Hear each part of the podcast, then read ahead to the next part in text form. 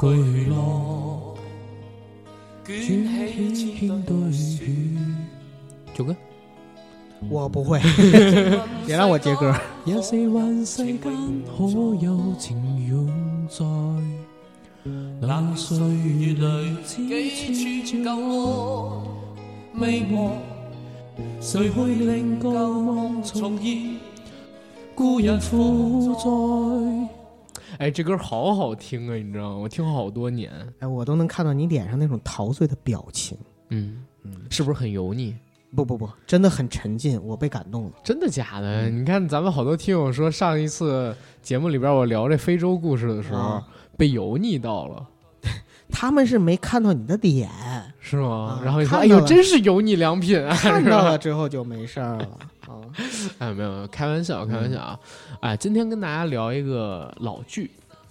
大时代》，嗯，对吧？因为《大时代》这部剧是九二年的时候的台庆剧 TVB 的，到现在为止应该播了有二十八年。而这部剧呢，被称为是港剧之王。对当然有一部分人认为是这样的称呼，我自己也是这样认为的。嗯这是一部在我成长经历当中影响非常大的剧。而且我还发现一个很有意思的现象，这个可能只是发生在我身上嗯啊，所以我说的不代表其他人，只代表我自己。我发现呀、这个大时代竟然到了时隔二十八年之后还是这么好看，这是很少有的那种， 就是二十多年前九十年代的那些戏，你还能够有这种感觉的，特别少。是，嗯，这剧就是好看。这剧现在的话，在豆瓣上面我看评分还是在九分以上。好强，嗯、然后我自己呢，也基本上把这分儿能够达到九分以上吧，基本就等于是满分儿。在我看来，没有十分的嘛，对吧？嗯，所以我打九分儿就是已经是满分儿了。无出其右，对，我最喜欢的电视剧就是这个，因为它直接影响了我的人生观、价值观，然后影响了我上学的时候选专业，然后影响了从我大概五六年级在东方卫视第一次看到这个电视剧之后的嗯所有人生的旅程。就是它对你的人生影响非常大。非常的大对。就这部剧，我跟大家说，就是我最早看这个《大时代》，在很多期节目里边都说过，嗯，那应对，该是我在我四年级的暑假，然后我在家下午一边看电视一边写暑假作业。东方卫视在播《大时代你看的是第几集？肯定不是第一集》，。肯定不是第一集。嗯我当时看的呢，应该是，呃，丁蟹他们第一次通过股市买跌、嗯买期货、买股指期货大赚钱的那一次。嗯，每个人的脸上都洋溢着那种死气沉沉的震惊、跟沮丧、跟懊恼、啊跟痛悔。只有星铁一家人爹呀爹呀，我就想哎哎，没有 开玩笑啊。但是当时看到那个情景的时候，我就在想这是什么东西啊？嗯然后这剧好有意思啊，就是也没有刀，也没有枪， 然后敌人也没有给我们造。我就看到这群人在惊慌失措的各种乱跑，好像大家都在有什么东西极其恐怖的降落到他们身上一样。嗯这剧的兴趣就从这儿燃起来了。接着往后看了几一下子就勾集，住了哎，对、啊我就发现，哎，这剧好像挺有意思啊，怎么讲的，挺灵异，挺邪乎，然后又那么好看呢？怎么会有灵异呢？当然有灵异了你说运气啊什么的，有运气啊，啊！接着往后边再走的，那是小时候的感觉啊，哦那是小时候的感觉。接着再往后走，看了没几集，正好就是玲姐去世嘛，嗯，那首《容易受伤的女人》，然后方展博抱着玲姐的尸体，我妈咪死啦啊！一下也被打动了。一下被打动了。我哦你知道，就是在去年我新买了我那投影仪之后，然后我又在我们家客厅里边看这个视频的时候，嗯看到这一集，哎呦，我眼泪都。就当时还是有有感动到，就已经隔了这么多年，因为这部剧每隔几年我都会拿出来重看一次。哎呦，跟我看金庸小说的频率一样。呃金庸小说我也这样， 但嗯是这部剧啊是电视剧领域里边几乎唯一一个，然后会每隔几年就拿出来重看一遍的剧。里边的剧情我能完全记得很清楚，每一个哎角色的演员名字我什有么都我记有得一部剧嗯跟你说的这个就是频率差不多，嗯，呃，我爱我家我爱我我爱我家我也是，啊， 但是哦但是不我一样啊。说错但是了，不一我样爱我家跟《武林外传》还有这个都是。都是我每隔几年会拿出重温的剧，还有《没东错北一家你人》没说什么的错，啊没说错嗯，嗯，但是纯剧情类的就这个，对，不一样。我爱不一我样家那种是喜欢是真喜欢，但是嗯，它跟那个就是这个这种时代剧它完全不一样，完全不一样对。对对因为我在看这部剧的时候，你知道，当年给幼小心灵的我啊，就是留下了一个极其深刻的记忆，嗯，就是这东西太有意思了，股市这东西，所以导致就是后来我上学学专业的时候，我就选了金融，对。然后后来呢，我又去证券公司实习，什么乱七八糟的，也是因为这个东西。因为我觉得这玩意儿太刺激了，所以就是每一个小孩儿，如果你让他看《大时代》，可嗯能说十岁以上的孩子吧，十岁到十五岁左右的，然后你让他看完整季之后，你可能都也不能说都百分之五六十的孩子会受到里边这种欲望的驱使，然后对这个行业感生兴趣我怎么觉得其实真的孩子跟孩子有很大区别？啊。我就说一半儿嘛，嗯我一半儿嘛，是因为我总觉得像你这种呢，算是比较好的孩子，有很多孩子是 不是有很多孩子是看《古惑仔》之后就向往着黑社会的生我活，也像然后也看到那些武侠剧的时候就向往那种刀光剑影、快意恩仇的生活。我也向往过，那你向往的还挺 多啊，但是那些呢你不太没实际向往啊，过吗？向往过呀。这不啊结了吗？你向往也挺多呀啊那。所有的这些，可能在社会上唯一可能更实际，我们能够去、嗯去从事的就是《大时代》里面的这但我种。问个问题啊哦，？你在提到金融行业的时候，为什么要拿它跟《古惑仔》啊、跟《刀光剑影》去类比呢很像啊，是吗？ 啊某种程度上很像，就是它实际上也是一个江湖。难道你看哦到最近绿地发生的事儿吗？爱恨情仇啊但？但是但是绿地是房地产行业啊，跟它更像，跟它哦那我更觉像。得，因为那个是金鼎门的高手啊嗯，就是整个全是秃 的。我我看所有但是人，你知道吗？这个你还真没类比错，啊嗯因为咱们国内啊有一个奇人，我真的建议大家可以搜一下他，他在微博上面的名字叫叶荣添，这名字是不是听着很熟悉？对对对对，香港呢，其实是有两个所谓的港剧之王，嗯一个就是《大时代》，嗯还有一个呢叫《创世纪啊，罗家良那版，阿甘也跟我们在节目里提过》。很多提次啊过，你知道我当年啊，我在看这个 TVB 剧的时候，我一直觉得 TVB 有两种剧拍的最好，嗯因为我不爱看宫斗剧，所以肯定不是宫斗剧。一种呢，就是那种特别胡搞的，比如说欧阳震华那版《天降财神》那种的嗯胡搞的奇幻喜剧，我嗯，特别喜欢。再有一种呢，就是可能说职业剧、商战剧，然后上商战剧里边，如果再加上家族恩仇，就是 TVB 最拿手的了。对，为首的有四部，在我看来，一个呢就是《大时代》，啊，然后《天地男儿》嗯《天地豪情》嗯跟《创世纪》，嗯。然后《创世纪》跟《大时代》是我排到最高的。当然，我自己最喜欢的是《大时代》，因为《创世纪》实在太长了，你知道吗？还有吴奇隆什么的里边。对，但是那个叫叶荣添的哥们儿，就是特别喜欢《创世纪》，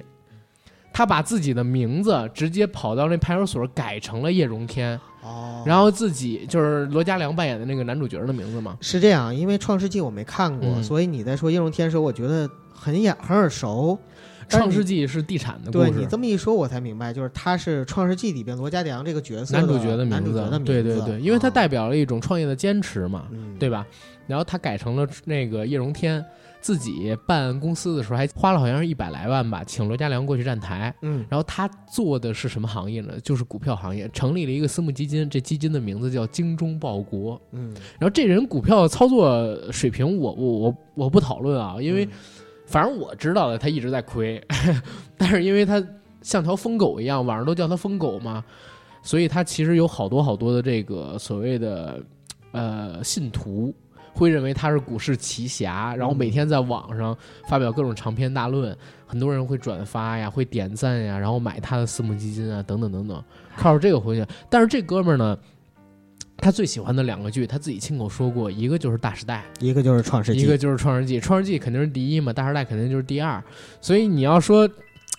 绿地跟《大时代》也能挂上一点关系。你看，《创世纪》就是讲地产的，对吧？是嗯，很有意思。都讲的商界嘛，对股市也好，地产也好，这两块儿其实在香港都是时代的共性。但是《创世纪》真的励志，嗯，《大时代》它更像一个家族恩仇剧，《对，创世纪》真的是一个励志的创业故事，而且我记得好像是陈锦鸿吧，在《创世纪》里边有一段台词说：“你看到这些坐在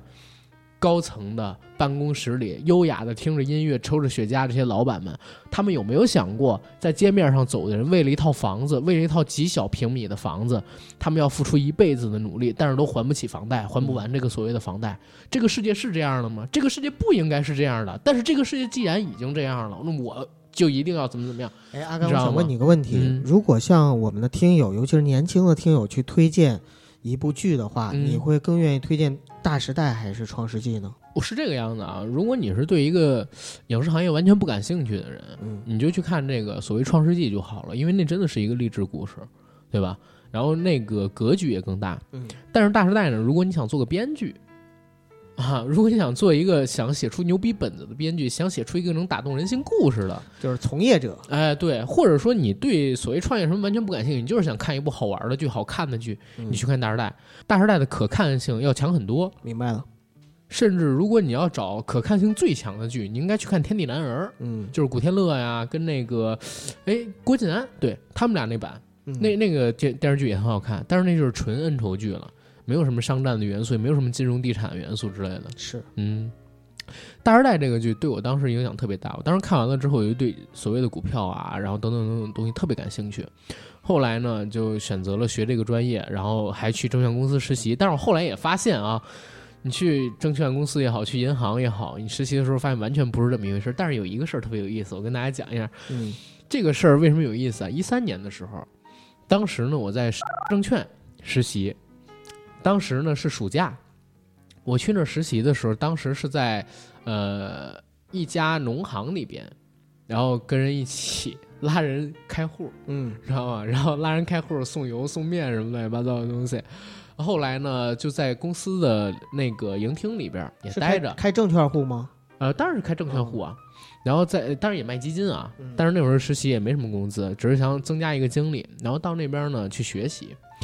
学习到第十几天的时候，我跟着我们那个当时的领导，应该我叫他毅哥，现在其实也有微信，只不过俩人不太说话。嗯去了当时广发证券儿那个叫机构机构厅，跟他们呢去学东西。正巧在二零一三年的暑期啊，发生了一个特别大的事儿，这个事儿大家可以去查一下，历史上都会留下来一笔的，叫光大乌龙指事件哎，我好像知道啊。啊，你再说一下吧。就是光大乌龙指这个事儿是啥事儿呢？在二零一三年的八月份，有一天无风无浪，股市上边呢就是寻常一样的交易，没有任何的新闻，没有任何的消息。突然之间，就在大概十一点零一分开始，上证五十突然暴涨啊！什么是上证五十？我跟大家说啊，上证五十是一个指数。它代表的呢，就是上海交易所里边最牛逼的五十只股票。嗯比如什么呢？比如工商银行几万亿市值，比如说各种证券公司、中石油什么乱七八糟都是几万亿市值。啊还有保险公司，对，然后突然之间，十一点零一涨停了，你知道吗？上证五十涨停了。大家知道这个涨停是什么意思吗？涨停就是涨百分之十，因为咱们国家有这个所谓的涨跌板限制，对，而且是上证五十统一涨百分之十。大家知道这是什么概念吗？就是一个几万亿公司涨了几千亿的市值。首先，我从来没见过这个东西，我一下儿惊了。然后我跟毅哥我们聊天的时候，毅哥你知道说啥吗？说嗯是不是国家队进场了？是不是政府 要有什么消息，然后出来了，然后大家就开始搜微博、搜新闻，你知道吗？然后各种搜，搜完了之后不知道，都不知道说到底什么情况。但是就你国家也是懵逼的状对态，你 你眼看着它就一直在往上涨，一直在往上涨，涨我操！关键上证五十涨停是一个特别特别重要项，你别说涨停，历嗯史上从来没有过涨停。反正我知道的，除了呃零七股灾还是零八股股灾那一年，当时为了救市，然后国家取消印花税，那嗯天整个大盘涨停了，否则上证五十没有涨停的时候。然后在那个时候。大家都在聊，我操，是不是国家队进场了？是不是有什么消息了？比如说什么特别利好的，等等等等的，政府又要把印花税什么的给弄没了之类的特别有意思。然后紧接着啊，电话就来了，嗯就是他们几个人，因为我那种实习我没什么客人，嗯然后有几个就是资金量很大的客人是直接有这几个领导的电话的，然后看给他们打电话，然后什么张哥、李哥乱七八糟就开始聊啊，今天怎么怎么样？不知道啊，不知道啊。然后问能进场吗？这个这个得看市场面的情况，嗯这个得看市场上面情况。如果要进场，也建议您就是如何如何如何如何。好多客客户当时都进场，但是他们说话都挺有水平的啊，就是说你要是进场，你也得把留住足够的风险，不能全部仓位进啊，怎么样？这个我不能给您太多建议，因为我们也不知道这到底是什么事儿。嗯当时都是这么说的。然后到了下午的时候，我还记得，呃，另外一个里一个哥哥叫猛哥，啊，姓什么我就不说了。然后他买了平安银行，平安银行因为上午没涨停，你知道吗？嗯他买了，下午的时候涨停了，还跟我们这儿吹呢，说嗯是哎怎么怎么样。但是有意思是在哪儿？十一点零一，上证五十暴涨，然后突然之间大概到十一点零五就开始往下落，往下落了之后呢，又接着涨了一段儿。大家就在猜到底怎么回事儿，说哦，可能国家队买了那一波儿，后边儿就是市场上边儿情绪，然后怎么让它涨，它就是属于后边儿那一波儿嗯买进去的。嗯下午的时候涨停了，挺开心。结果当天晚上就出了一个新闻，说什么事儿？说这个事儿是一所谓的乌龙指事件。光大银行有一清洁工，然后呢，在清洁键盘的时候，我现在记忆啊，纯靠记忆，可能有记得不对的地方，大家如果有的话给我指正，因为我就离开大这家行可业以已经直几接年了。搜那个光大银行乌龙指就能对搜到。嗯说有一个，但但是我刚才说的那些东西，他们可搜不到，因为我是正经在一个公司里边经历的。我知道，说是有一个那个清洁工，然后在擦键盘的时候，以为是模拟盘，结果是实盘，摁了一按钮，导致光大银行呢在那一那五分钟的里边吧，狂买了八个亿还是二十个亿上证五十的股票。嗯，其实说实话，你想撬动一个公司的这个股票价格啊，很容易的，因为市面上边儿虽然有几万亿、几千亿在流通，但是同一时间交易的可能也就几千万或者一个亿，嗯，对吧？你一瞬间扔出八个亿、十个亿去，你肯定能抬高那个公司瞬间的股价。所以当时就因为这个事儿，股票暴涨了，然后大家都认为可能是有什么什么所谓的问题，国家队是不是进场了？对后期比较看好。然后市面上面老百姓毕竟不知道这个乌龙指事件嘛，我想知道下午发生了什么呢？下午大家就在查这个事儿。下午其实没任何新闻，是收市，因为三点收市嘛，中午一点半才是十一点多出的这个事儿，嗯，然后后紧接着就开始午休了。下午收盘之后，然后才爆出的这事儿到底是怎么怎么回事儿，然后大家都特后悔，因为知道这个事情不是国家队进场，也不是因为各种政策，是不是明天就要暴跌，都奔着这个想法。我猛哥也是这么想的， 然后 一晚上没睡觉，真的是一晚上没 睡觉。后来看到这个新闻之后，心都凉了，就是一晚没睡。到第二天果然就跌下来了。嗯对然后因为这个事儿吧，呃，A 股上证市场上证指数它那 K 线都乱了嗯，然后大概撑了。几天吧，又开始接着往下跌，就那个那那那个时间段特别不好，真的是特别不好。是，后边就发生很好玩的事，一哥呃跟猛哥他俩开着车，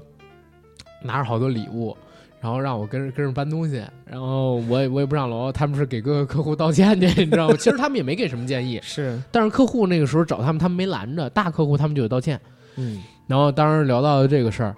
我说我说那那那好吧，就陪着去，等等等等。后但是后来也有爆出的事，但我这就不知道是真是假了啊，因为我离开那圈儿好几年了。说光大这个事儿呢是干什么事情，好像是有亏有亏损，有说折白了损就是没有嗯清洁工那么简单，没有清洁工这么简单。啊但是光大也受到了严重的处罚吧，嗯好像是一三年之后两年还是三年不能承接这个证券发行的业务。嗯，啊，不能承接这承销业务，反正反正是当时这么一事儿。但是这是我经历的跟大时代那天最像、最像、最像的事儿，你知道吗？嗯就是那天也算是一个大奇迹日，很吓人，真的是很吓人。再之后的话，可能就是。呃，建国底之后那一个一八四九底了，嗯，一八四九底那天也也挺吓人的，因为那天是上证指数跌到了一千八百四十九点，它来了一深蹲，然后弹回来了，在那之后就再也没碰过一千八百四十九这个点。嗯，之前建国底什么的我都不记得，那那个时候因为我已经开始买股票，但我买股票只亏过一次钱，亏过一次钱之后我就再也不买股票了，我都是买指数基金，然后搞定投什么乱七八糟，买了好几年，嗯然后每次都是赚的。所以建议我们的很多听友朋友们啊，其实真的不要去炒股，如果你不懂的话，也不要妄想着自己能从股票里边赚到点儿什么，呃，你比别人更聪明的钱。我总觉得绝大多数人炒股真的跟赌博没有太大区别，都不是赌博，就是你 会输，对吧？对啊赌博还有个概率七啊，输两平一胜嗯，这是股市里边永远不变的定律。七输两平一胜，你不能证明你是那百分之十，你哪怕是那百分之二十都不能确定嘛。那都已经很不错了，对呀、然后说回大时代，就是因为大时代，我对这个东西产生了兴趣，我觉得这玩意儿太刺激。而且方展博第一次赚到一百万的时候，光着脚跑到龙继文家里啊，嗯，小犹太，然后开始撒钱啊！原来股票赚来的钱买东西是这么好吃的，我们不要吃泡面了，为什么要吃生力面啊？我们要去吃鲍鱼、吃龙虾，然后跑到那个沙滩上边喝海水，哇，原来海水是这么咸的呀！嗯哦，当时那个东西真的是，哎呦，这把把我给震撼到，所以在那之后好多年，这个剧都印在我心里。然后我自己家里有网了之后，我就开始从优酷上边找这个《大时代》的电视剧版，然后去看，到现在都是每隔几年看一遍。嗯，嗯，你说的我都能感受到。哎，不过我觉得我们的听友啊，因为比较年轻，有很多人可能真的没看过《大时代》，嗯，当然嗯，还是简单介绍一下这个剧吧。啊，介绍一下，可能 二十前二二十分钟我就了，在我想操前面二十分钟是我很多人会听得一脸一头雾水，是是是，那我嗯那我接下来啊，就先介绍一下我们小程序付费节目的事儿，太棒了，因为放在前面有可能被删掉是嘛，的所以一般都是放在中间，然 后可以可以可以。以，然后从五月十八号开始，我们硬核电台的小程序已经正式启用了，大家呢可以在微信平台搜索“硬核班长”，就能搜到我们的公众号，然后公众号底部的“听节目”那个菜单里就有着小程序以付费指南的选项，因为很多人告诉我说不知道该怎么付费，其实你们不能从小程序里边直接付费。我们前段时间在试运行的时候被恶意举报了，对，然后，所以现在的话是使用了另外一套模式，就是把付费界面啊跟这个节目收听界面分割开来了。我们也是真没办法。真没办法嗯，但是这样也有两个好处。第一个好处呢，就是如果哪天我们小程序真的阵亡了，我们只要重新开一个小程序就可以。哎，我们之前的购买记录呢也还在，因为它是单独的数据。对再有一个呢，就是我们可以实行积分制了。我们根据这个买的节目的多跟少，我们送给大家一些节目，或者送给大家一些线下的礼物，对吧？因为我们后台都可以看得到，所以也希望我们的听友朋友们。请通过我们提供的购买方式去进行购买，否则你们找不到付款链接的，对吧？到我们硬核班长公众号底部的听节目里找到付费指南，按照那里边操作付款就行了。其实很简单的，真的很简单。然后这个节目的价格，我觉得也是比较便宜的，在我们这里边儿算是童叟无欺。我跟九哥最近更新的这期节目呢，叫做《超折磨：人类历史上那些酷刑》，然后紧接着呢还要上徐克电影里边那些政治隐喻，跟那些网络奇书，什么金林啊、白洁啊之类的那些作者到底去哪儿了？这三期节目，都很好玩。对，欢迎大家去关注、去收听。如果有任何的 bug，也欢迎在我们的评论区里边给我们进行反馈，我们呢也会联系我们的后台给解决。当然，如果我们的听友里有技术大拿能解决我们现在付费界面跳转的这个问题，赶紧联系阿甘，加阿甘的微信 j a c k i e l y g t。进我们的群也好，或者联系我个人也好，帮我们解决这个问题，感激不尽。刚才念到的微信号也是我们微信群的微信号，加他就可以加群管理员了，好吧？我们直接聊这个《大时代》的剧情。好，《大时代呢》是 TVB，为什么要笑啊？呃 我也 我也我也不知道，呃大时代》呢是香港无线电视台对吧，或者叫 TVB 出品的一个时装商战剧。嗯，它的导演啊叫做韦家辉，哎，哎，其实韦家辉这个名字大家非常熟悉，为什么呢？因为他是银河映像的三剑客杜琪峰的好伙伴，对同时呢也是刘青云的老师。嗯，韦家辉以后我们可能会和呃杜琪峰啊他们一起合作一期《银河映像》的节目的时候单聊，所以在这儿就不太说太多了。对大时代》呢是他的一个代表作，也是我认为的港剧之王。主演呢有郑少秋、刘青云、刘松仁、郭爱明、周慧敏、蓝洁瑛、李丽珍、邵仲恒、陶大宇、吴启明、郭正红等等等等。现在看来其实是全明星阵容。为什么 TVB 那么穷、那么穷、那么舍不得花钱的一个电视台，会使用这样的全明星阵容制作这样一部剧呢？嗯，是因为这部剧是 TVB 成立二十五周年的台庆剧，而且这部剧当时在上映的时候，是为了跟亚视的一部口碑大作叫做《胜者为王二：天下无敌》打擂台，哦，所以推出来的。抢当生意时的，对临时受命做的这么一个剧，然后包括剧本儿，你知道吗？都是用了很短的时间去编写，甚至说《大时代》这部剧上映第一集的时候，整部剧还没有拍完，哦，这个很少见吧？很少见。在香港，嗯、也也也也不少见啊，在 香港也不少见这部剧，对吧？边播边拍这种形式，在香港实在是很常见的，因为大家都是在拍的时候，很多时候没有剧本儿。嗯，你看那一年好像是八十年代的时候，八五年他们拍过一部剧叫《杨家将》。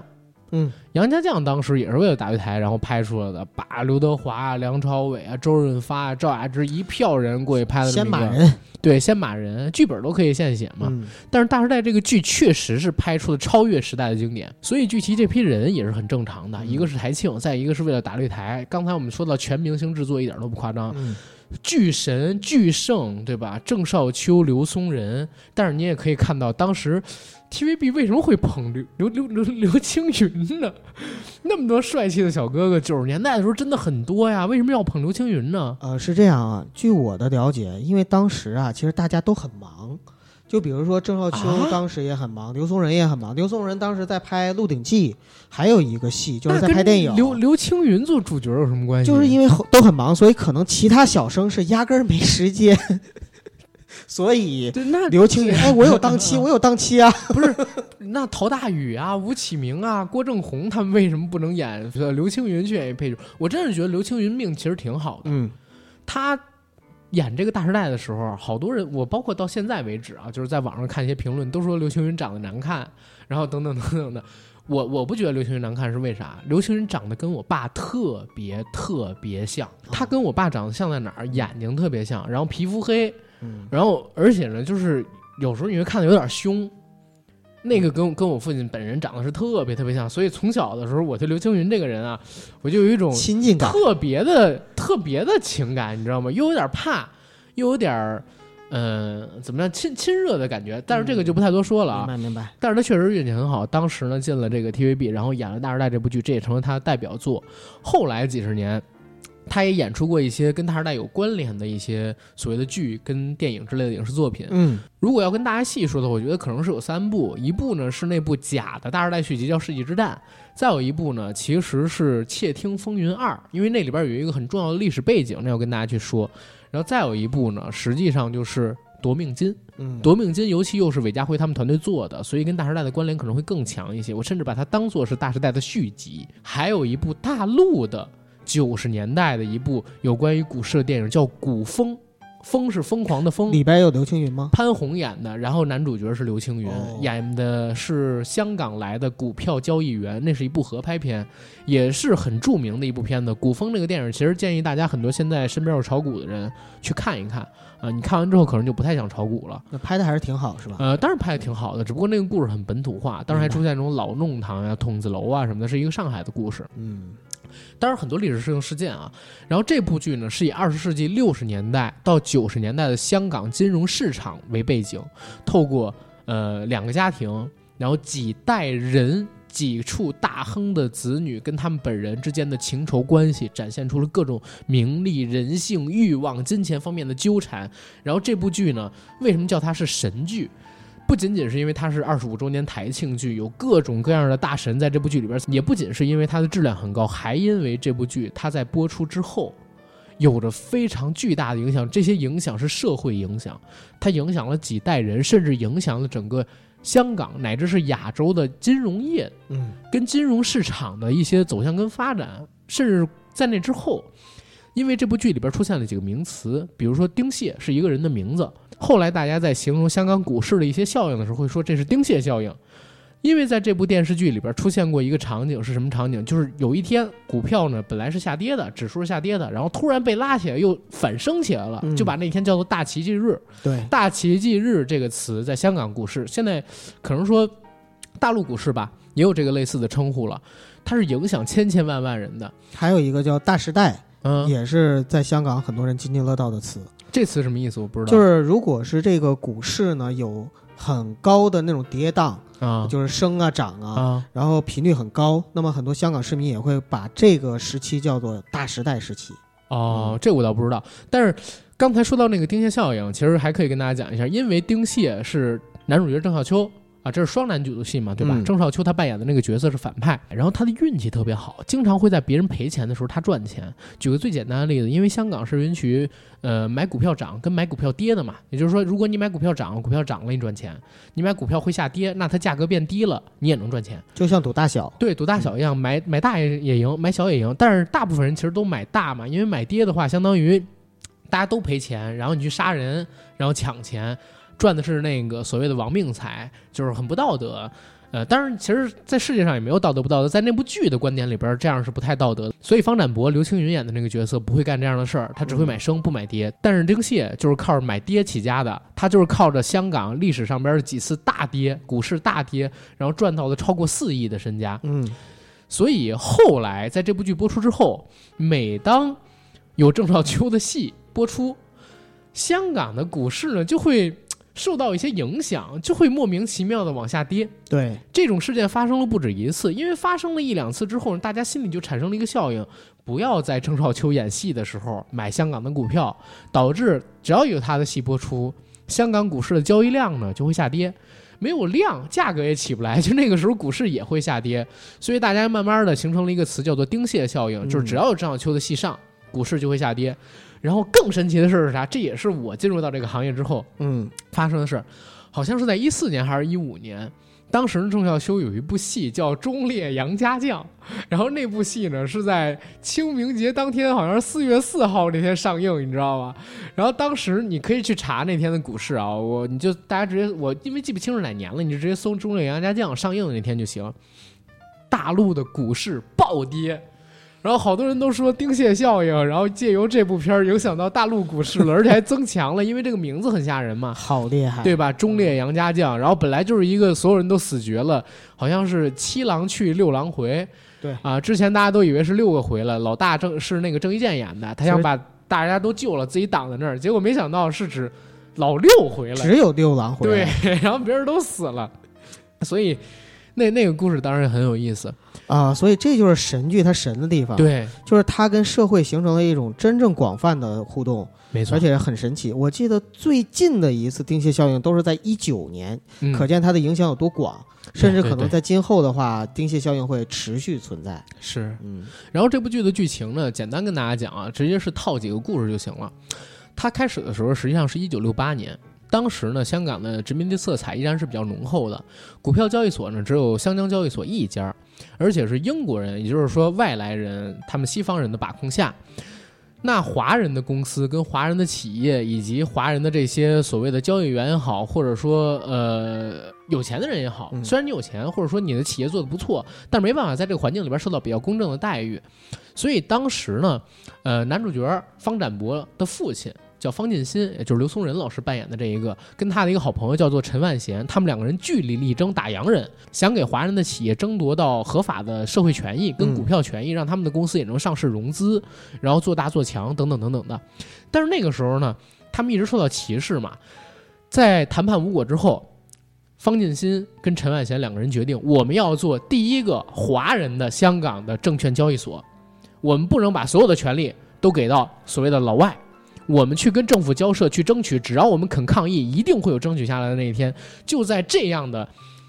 理想之下，华人证券交易所正式成立了。然后这其实是影射了一个非常重要的故事，因为早期的时候香港也是只有一个交易所，好像叫香港交易所吧。但是香港交易所当时也都是受英国人把控，后来在六十年代末的时候，也是有一批当时的仁人义士啊，经过各种不懈的抗争，成立了远东交易所等等三个交易所。当时香港有四大交易所，但是也因为有四大交易所，就搞得很乱。后来在八十年代的时候，把这个四大交易所给合并了。合并了之后呢，就有了我们现在知道恒生指数啊，等等等等。然后港府占这个呃香港交易所大概是百分之五左右的股份之类的，这些都是历史事件啊。而男主角方展博的父亲方进新，就是刚才我说到建立这个华人证券交易所的这哥们儿，他其实算得上是整个香港股市的元勋了，股市之父。然后另外那个叫做陈万贤的人呢，是这个交易所的所长，他号称叫股神，对，号称叫股神。然后那个方进新是副所长，但是有一个很大的区别，方进新是一个理想主义者，他哪怕把这个交易所建成，他也没有改变。但是陈万贤他不是一个理想主义者，陈万贤在赚到了钱之后，他改变了，他变得肮脏了，变得黑暗了。啊、变得唯利是图了，所以他开始做一些阴脏勾当，帮一些不好的公司上市，圈老百姓的钱，股市变成他的一个洗钱圈钱的工具，搞权色交易、权权交易，全黑交易等等等等。那方进新跟他们就有了自己的矛盾，又经历了种种的事情吧。方进新呢，被自己的发小兼好友兼好兄弟打成了白痴，自己一家人所有的财产也全都被败光了，因为在最后。呃，他和陈万贤好像要打一仗，那一仗的股票应该叫做北极星。嗯，陈万贤呢，本来是要输定了的，但是因为方进新被打成了白痴，所以导致当时手里的股票没办法卖出去，他家产破败了，一群人就住在一个特别脏乱破的房子里边儿，由自己的一个女朋友去进行养家。那女朋友其实年纪也不大，只比方进新的几个孩子大几岁而已。他原配老婆早就已经死掉了，是而那个打死人的丁蟹呢，因为这件事情后来也入狱了嘛。然后丁蟹的几个孩子呢，也在没有父亲的情况下，跟着他们的奶奶成长起来了。这就是故事的背景，两家人，然后他们的社会关系，还有之前的前因后果。但是中间没提到，的就是方进新呢，其实得罪了不少人。嗯呃，比如说像是，呃，原型为吕乐的，在那部电视剧里边的华人总探长龙城邦，以及原型应该是某一个毒枭四大家族之一吧，或者融合了家族四大的那个几个元素的一个毒枭，叫做周继生。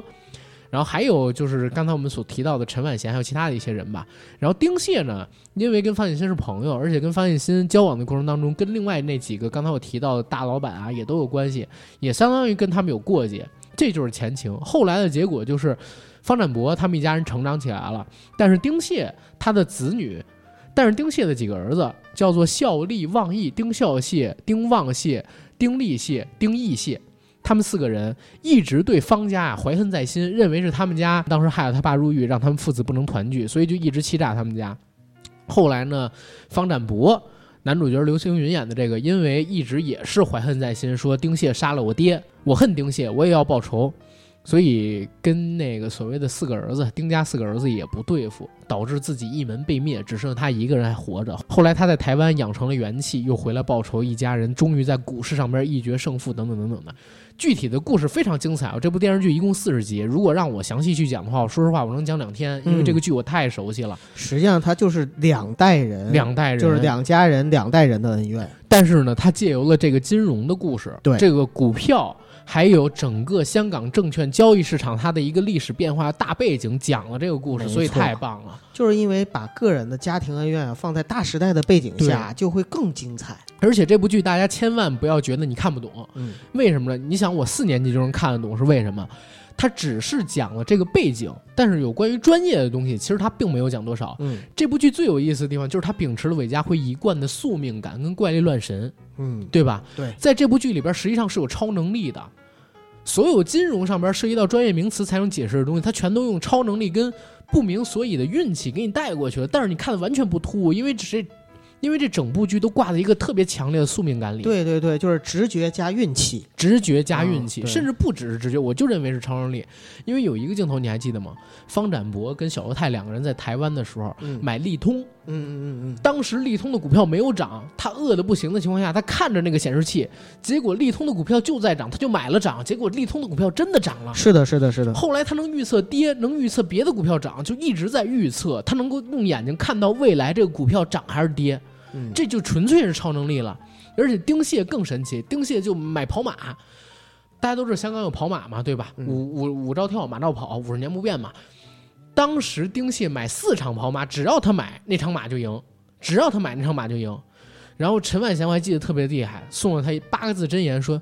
全死光了，就你没死。”对，然后还给了一句话，呃，火上浇对，油。那是大陆版本。嗯，你知道港版原因是什么吗？什么？趁地软，什么叫趁地软？趁火打劫？不是跟火药加油意思差不多，就是说哦趁地软啊，赶紧给埋了，哦这意。思你知道吗？其实那话不是影射他嘛，对吧？嗯，但是这个词就是说的很阴损。但是你就想，如果不是一个运气爆棚的人，怎么会做成这个样子？是我天，太棒了这剧所以这里边就是几个人啊，我认为都是有点开挂。啊！你像那个方展博就不说了嘛，对然后那个丁蟹本身也开挂。但是因为真的是血海深仇，嗯，所以这些开挂你就相当于可以接受。我可以对吧接受，完全可以接受，因为看的时候，其实这种开挂并不是说让这个剧变得不真实了，对反而它里边展示的人性变是得非更常精真实彩的了。。而且呢，就是，呃，就像你刚才说到的韦家辉的宿命感，其实这个世界就是这样的，有的时候。你人的一生就是你回头去看啊，嗯以上帝视角回头去看，你会发现有些时候就是有宿命感在里边的。它就是有套词的。你比如说刚才我说陈婉娴说全死光了，就你没死。嗯，那大家看看啊，这个所谓的故事里边，到最后丁蟹全都死光了，身旁的朋友、爱人、亲人、儿子全死光了，就他一个人没死。一家五口人跳楼，四个儿子都被他扔下去了，或者说自己跳下去了。只有他自己跳楼的时候，被一块绳子绑住了脚，对，结果呢被挂在半空当中，半死不活的挂着。只有他还活着，而方展博呢，更是所谓天煞孤星。其实这一切的故事都是因为方展博不甘心，嗯，对吧？不，起源肯定还是嗯不因为丁蟹呀我我知道啊。但是后来丁蟹出狱之后，其实就是因为方展博不甘心。嗯是是是，如果方展博不去所谓瞎折腾的话，他几个妹妹都没事儿，包括他妹妹有一个被丁义蟹强奸嘛。嗯，但实际上那也是因为方展博先跟他们有了接触，然后才有了义蟹，他能够去强奸他妹妹的机会。是我认为，其实仇恨这个东西啊，对于双方来说，无论是报仇的还是等这着就被是报无仇间地的，狱。都都是一种地狱。就像你说的，都是对都是一种惩罚。你什么样才能解脱？你只有放下仇恨，才能真正的解脱和救赎所谓的这种无间地狱，不就是自己一直在饱受这种内心的罪？这是你给你自己的，嗯，对吧？对然后方展博他自己给自己的就是这种仇恨，为了这种仇恨，他迷失自己。对。反而是丁蟹，丁蟹没有仇恨。丁蟹太单纯了，丁蟹，你我我正好我在这个九哥说要做大，因为九哥不知道为什么突然要做大时代，你 知道吗？我说一下为什么， 就是因为啊，前两天的时候呢，剧荒啊，然后就想翻点老剧，然后我翻出来呢，呃，因为我是那个酷喵的会员，我翻出来很多老剧，什么呃《射雕英雄传》，就是以前黄日华那版的，然后什么《天龙八部》啊，什么也是黄日华那版的，然后《鹿鼎记》啊什么的，都我以前看过的戏，结果我发现很多戏。在回忆里边留着挺美好的，但是我在看的时候我已经看不进去了，啊，然后我之前呢是把陈小春那版《鹿鼎记》看了，看完了，看完了之后我说再看什么呢？这时候呢我正好翻到《大时代》，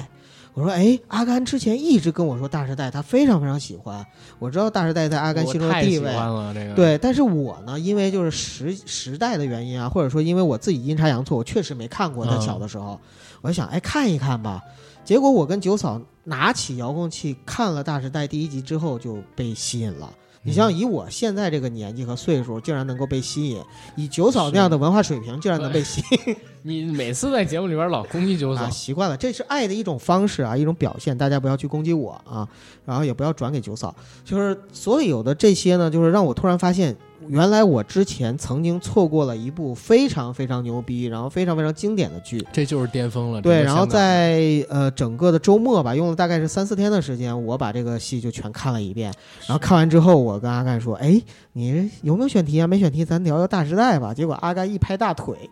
就等你这句话。因为我跟你说，《大时代》我连资料都不用找，是就是这个剧情我全都在脑子阿里甘边。当时人物我什么记得的原话是：“哎，我我这大时代根本就不用做任何功课，因 为我每隔一段时间我就翻出来看一每隔遍。年就看一遍。对然后我我还特地为这次节目还真找了点资料”，嗯就是前两年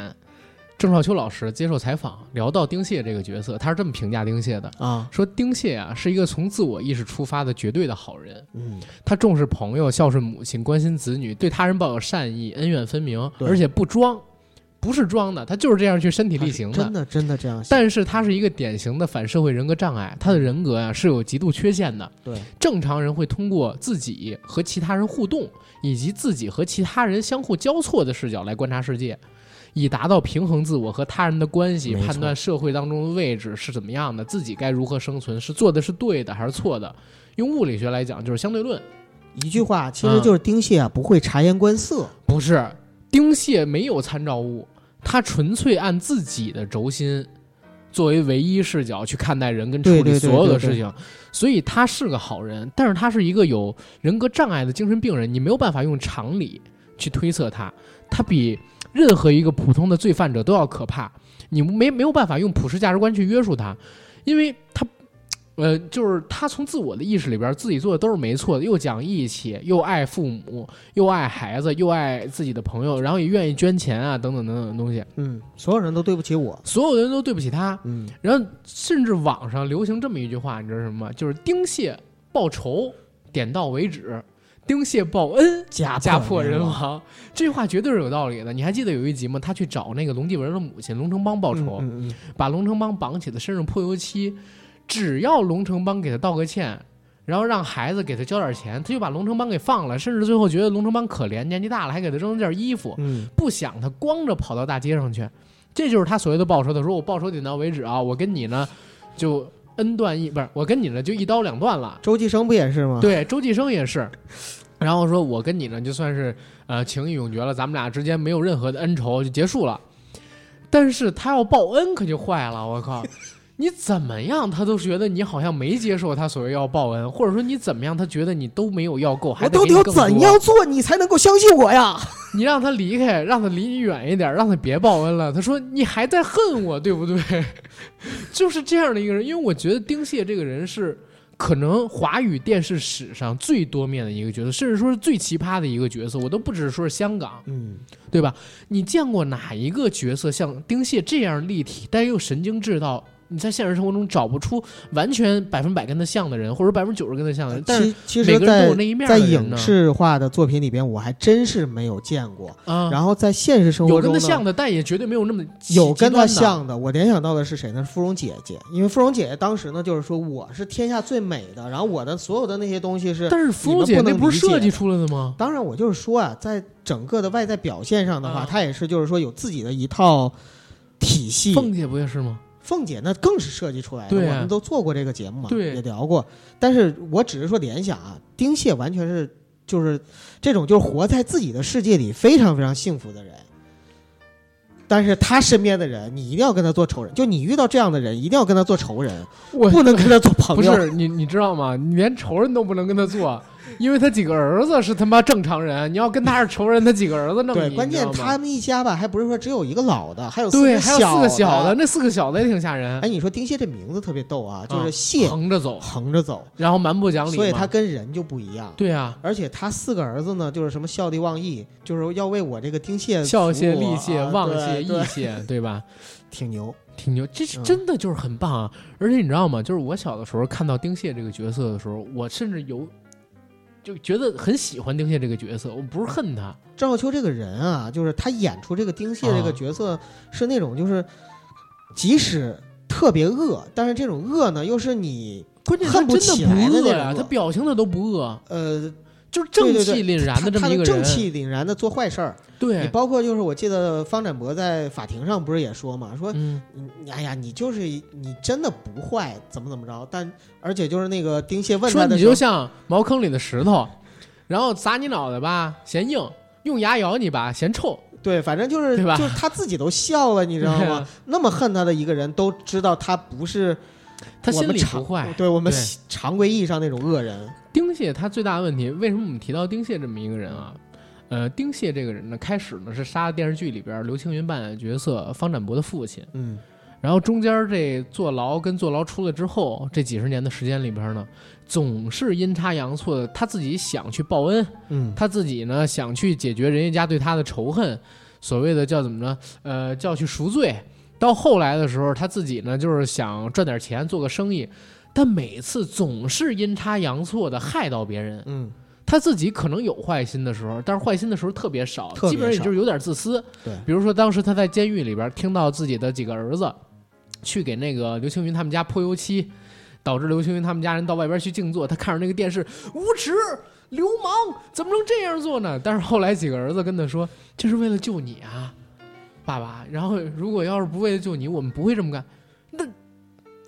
那你们也不能就是通过这样去这样做没用的，你们得找别的方法去不是吓他我们我呀倒是想起，就第一集里边，就是他啊听说，就是方进新跟他说，他儿子就是啊校偷窃偷东东西他，本来要打然后他说啊，你怎么能偷东西？干坏事！完了，那个他说啊，我弟弟什么没我没要给弟弟没饭吃偷东西吃，啊，哦那可以， 本来是给弟弟偷东西吃，好有骨气，然后不打了， 你知道吗？他的教育观，然后方进行看完之后懵了，你的教育理念是这样的，我靠，你会发现整个四十集下来啊，就是丁蟹呢是一个特别，太棒了，这个角就是色，他呢是一直啊努力的想让别人去理解他。就他总说你怎么不能理解我呢，对不对？你怎么不能理解我呢？我上了法庭，啊，对跟那个我杀法人这个官不说重要。说，对我上了法庭，他几个儿子请的律师给他辩护，没有杀人，对但是他强烈要求要自辩，对，不让律师上台，自己上去辩护。然后到了法庭，上面拿着一个本儿，问那个方进新的孩子们嗯，说：“哎，婷婷，你有没有记得，就是谢叔叔小的时候，在你小的时候，经常会抱着你啊，嗯你还很喜欢谢叔叔，然后还咱们还一起吃饭，我还老带你去玩啊，你还记不记得？你杀了我爸，你问我这个干什么？哎呀，你先回答我这个问题嘛。我杀了你爸不重要。然后法官都懵了。被告，我想提醒你，你现在在自辩阶段，你现在是承认你杀人了吗？法官，法官，好重要的，你能不能先听我把我的问题问完？是对吧？有没有？然后婷婷说有，有。那你你跟叔叔一起玩的时候是不是很开心啊？你爸爸是不是跟叔叔是很好的朋友啊？是但是你杀了我爸爸，那个真的不重要，你让叔叔把问题问完嘛，好不好？ 对，那那你觉得啊？就是如果我我跟你爸爸的关系那么好，我特别无意的就失手打死你的爸爸，但是但是我不是有心的呀，对吧？而且我一直在赎罪，而且你之前不是说要原谅我，什么时候说过要原谅你？你你可是你这，你跟我儿子谈恋爱然后整个人就懵了，你知道吗？后来在现场，法官都听懵了。是就是说，被告，哎，你们这是错的，人善人欺天不欺，人恶人怕天不怕，就开始念这种所谓的大道理，在他自己的那个世界里边，自己是绝对有道理的，你知道他吗？他就一直想让别人理解他，但是他从来不能理解这个世界，理解别人。我告诉你，我现实生活中真的遇遇到这样的人，你有遇到过？有遇到我。天啊！我最开始在职场的时候，有一个女生姓张，嗯，我不是你知道的那个，那肯定不是。吧？ 然后那个女生你知道吗？她有一个特别重要的问题，就是嗯，咱不说绿地那个事儿吗？前两嗯天对吧？嗯绿地那个女生是蠢瞎坏，起码占两样，嗯，对吧？这个女生只占一个蠢。 就是我跟你说，我跟九哥也好，跟我身边好多人也好，我讲过我自己认知里边的一个道理是什嗯么？就是聪明跟精明是两回事儿，嗯？笨跟蠢是两回事儿。嗯嗯，宁跟聪明人打架，不跟傻逼说话，这是我做人的原则。郭靖就是笨，不是蠢。但是你知道，在职场里边，你真的没办法避免这种东西的。因为工作关系，有时候你就避不开。对，然后这姑娘就是呃，可可能笨跟蠢都占，哎但是我最难受的是什么？我跟她解释一个东西，永远解释不清。一加零点五加零点五也等于二，对吧？但是她永远想不到，她只能想到一加一等于二。你无论怎么去跟她解释，她都会陷在自己那个怪圈里边，就特别特别拧、轴、蠢、懵，就这样让我觉得特难受。所以在当时，我就我就因为这个人，我特别特别反感，就是跟愚钝的人，或者说就是讲不清楚道理的人去接触，明白，因为那个会花我太多的时间，我也没那么多口舌去跟他讲解那些东西。所以啊，我就我我在那个时候，因为我已经看了好多遍《大时代》了嘛，我就会把他跟丁蟹去比。我想啊，算了，我遇到丁蟹了，无所谓嘛。是对女吧版的。对啊，然后丁蟹比他要可爱很多，因为丁蟹，我得说必须是郑少秋这个角色演。 据说不是最早找万梓良吗？不是，是，我说必须是郑少秋这个角色演，才能演到现在这效果。是就是最早的时候听说是找万梓良要演，嗯然后后来嗯，呃，因为万梓良的外形比较高大，然后啊而且能确演实出像那邵种。仲恒， 对对对，完了后来后来是郑少秋，郑少秋当时因为本身也是，呃，就是一线的小生，然那后当他然想转型。呃，中生代他那会儿四十多了，演的丁蟹啊，，那个时候他跟刘佳仁他们两个人应该是并驾齐驱的刘松仁。啊，对啊对，那个时候他跟刘松仁两个人是并驾齐驱的。嗯那当然，一个是是一个是巨神，一巨圣嘛，巨圣是刘松仁。然后听说当时就是郑少秋的太太、家人什么的，全都反对他去演对这个角色。因为他当时都是白衣飘飘大侠的形象对，然后正好是楚留香啊在什九么的十年代的时候，那个时候《戏说乾隆》也特别火，哎，这两个其戏实是推同一年，呃，差不多那个时啊间，段，呃，《戏说乾隆》好像要早一点点，就是同年，同呃，年上映。是早一点点，嗯，啊，嗯，因为这部剧拍的时候是边边拍边播嘛，对对嗯实际上是在年底的时候。然后这部剧拍的时候，《戏说乾隆》已经火了，然后大家呢也都建议就是郑少秋要演正面的角色，嗯，但是他自己呢想挑战一下自己。都想不出来他坏啥样哈。，对，如果你要是换万梓良演，嗯，他演的肯定就是奸雄，对吧？我能想象，啊，因为就是万梓良有一部戏，就是新加坡拍的叫啊《陌生人》，啊里面他演的也是一个金融大亨，亦正亦邪的角色。就是，所以我能想象，如果他演丁蟹会是什么样子。啊，嗯明白。我看这个的时候，我想到万梓良的角色，反而是他跟刘德华演的那个电影里边的角色，就是蠢萌蠢萌的那么一个角色，哦但是也是黑社会里边的一员。嗯那个电影叫什么我不记得了。其实我在小的时候啊，我一直以为邵仲恒是万梓良，就是丁孝谢，啊，是是长得特别像。我小时候真的觉得，尤其是那个万梓良，我不知道大家有没有看过他跟夏文熙拍的那个叫做《唐朝豪放女》的电影啊、嗯，演那个于玄机那个电影，他在那里边的扮相跟邵仲恒真的好像好像啊。啊，那是会儿也比较精壮嘛，对对吧，？确实很像。啊，所以那个时候我就一直把万梓良当成是呃丁孝义，我还想万梓良辈分那么高，怎么演了这个丁蟹的儿子？然后怎么啊我一开始看的时候，候，我还以为那是就是他其中一个儿子老三吧，是吴启华呢。那不是啊那啊是吴启华的弟弟对啊，啊，后来吧九嫂告诉我，那个是吴启华弟弟。对啊。嗯，然后包括那个谁，包括那个陶大宇、啊跟郭正红，其实我都有的时候会把他们给当成 别人，就是这个剧很有意思，就是找总会找一些很像的人。，是嗯，哎，说到这儿，咱们光说了男生，咱们说说女主角。啊，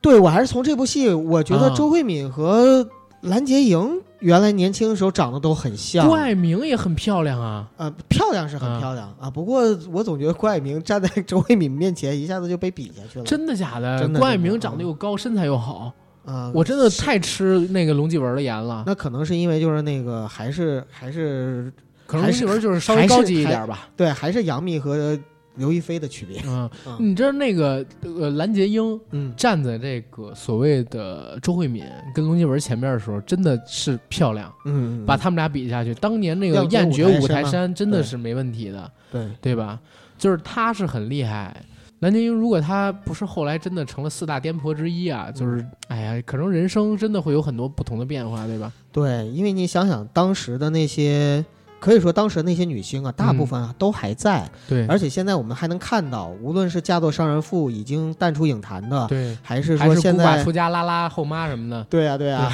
就是这些，其实我们都能看到，就是他们都过得蛮幸福的。其实，嗯但是唯唯一的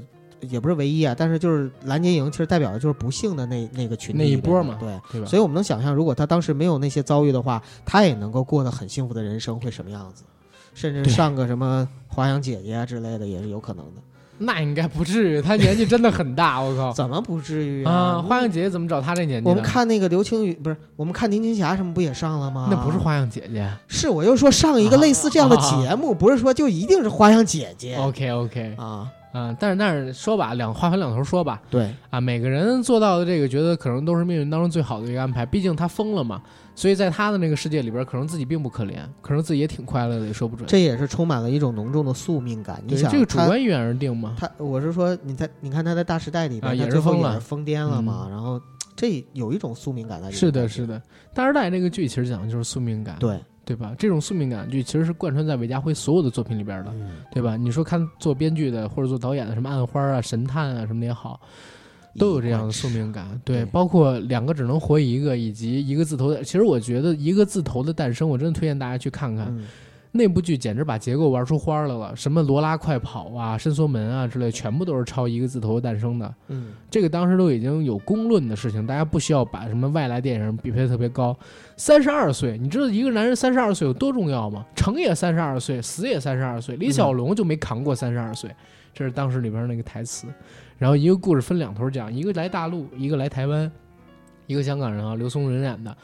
来了台湾呢，就九死一生；来了大陆，十死无生。嗯，特别有意思那个剧，建议大家去看看。对，呃，然后说回《大时代》这部戏，《大时代》这部戏里边，我是特别爱，呃，两个，一个是蓝洁瑛，一个是龙继文。我以为你说小犹太呢。呃，小犹太不是我那，你不说过吗？你特别喜欢有心脏病的， 对，然后眼盲的， 然后哑巴。你还记得呢？我记得你在节目里边当时说给我惊着了，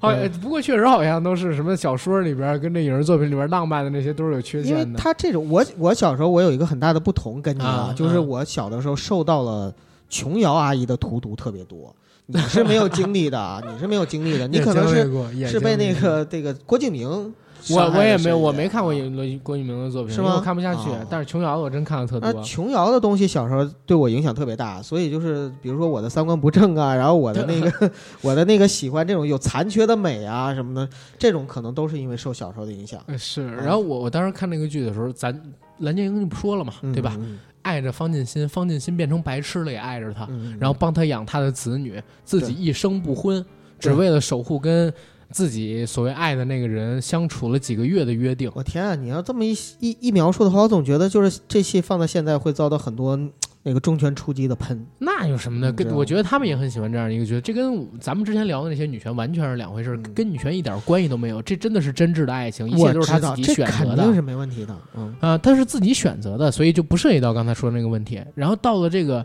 龙继文那块儿，因为我特别特别喜欢郭爱明，嗯你知道，呃，在可能说郭爱明扮演的那个龙继文，是我呃最早最早心目当中女朋友的那个角色的想象，呃，等等，也不能这么说，可能说他跟跟那个谁。可能说他跟松隆子在《恋爱世纪》里边演的那个角色是是是我自己可能对这个女生的最好的想象吧。嗯嗯嗯他们俩角色有相有相像的地方，就是很俏皮。其实郭海很好明玩没有太多的戏，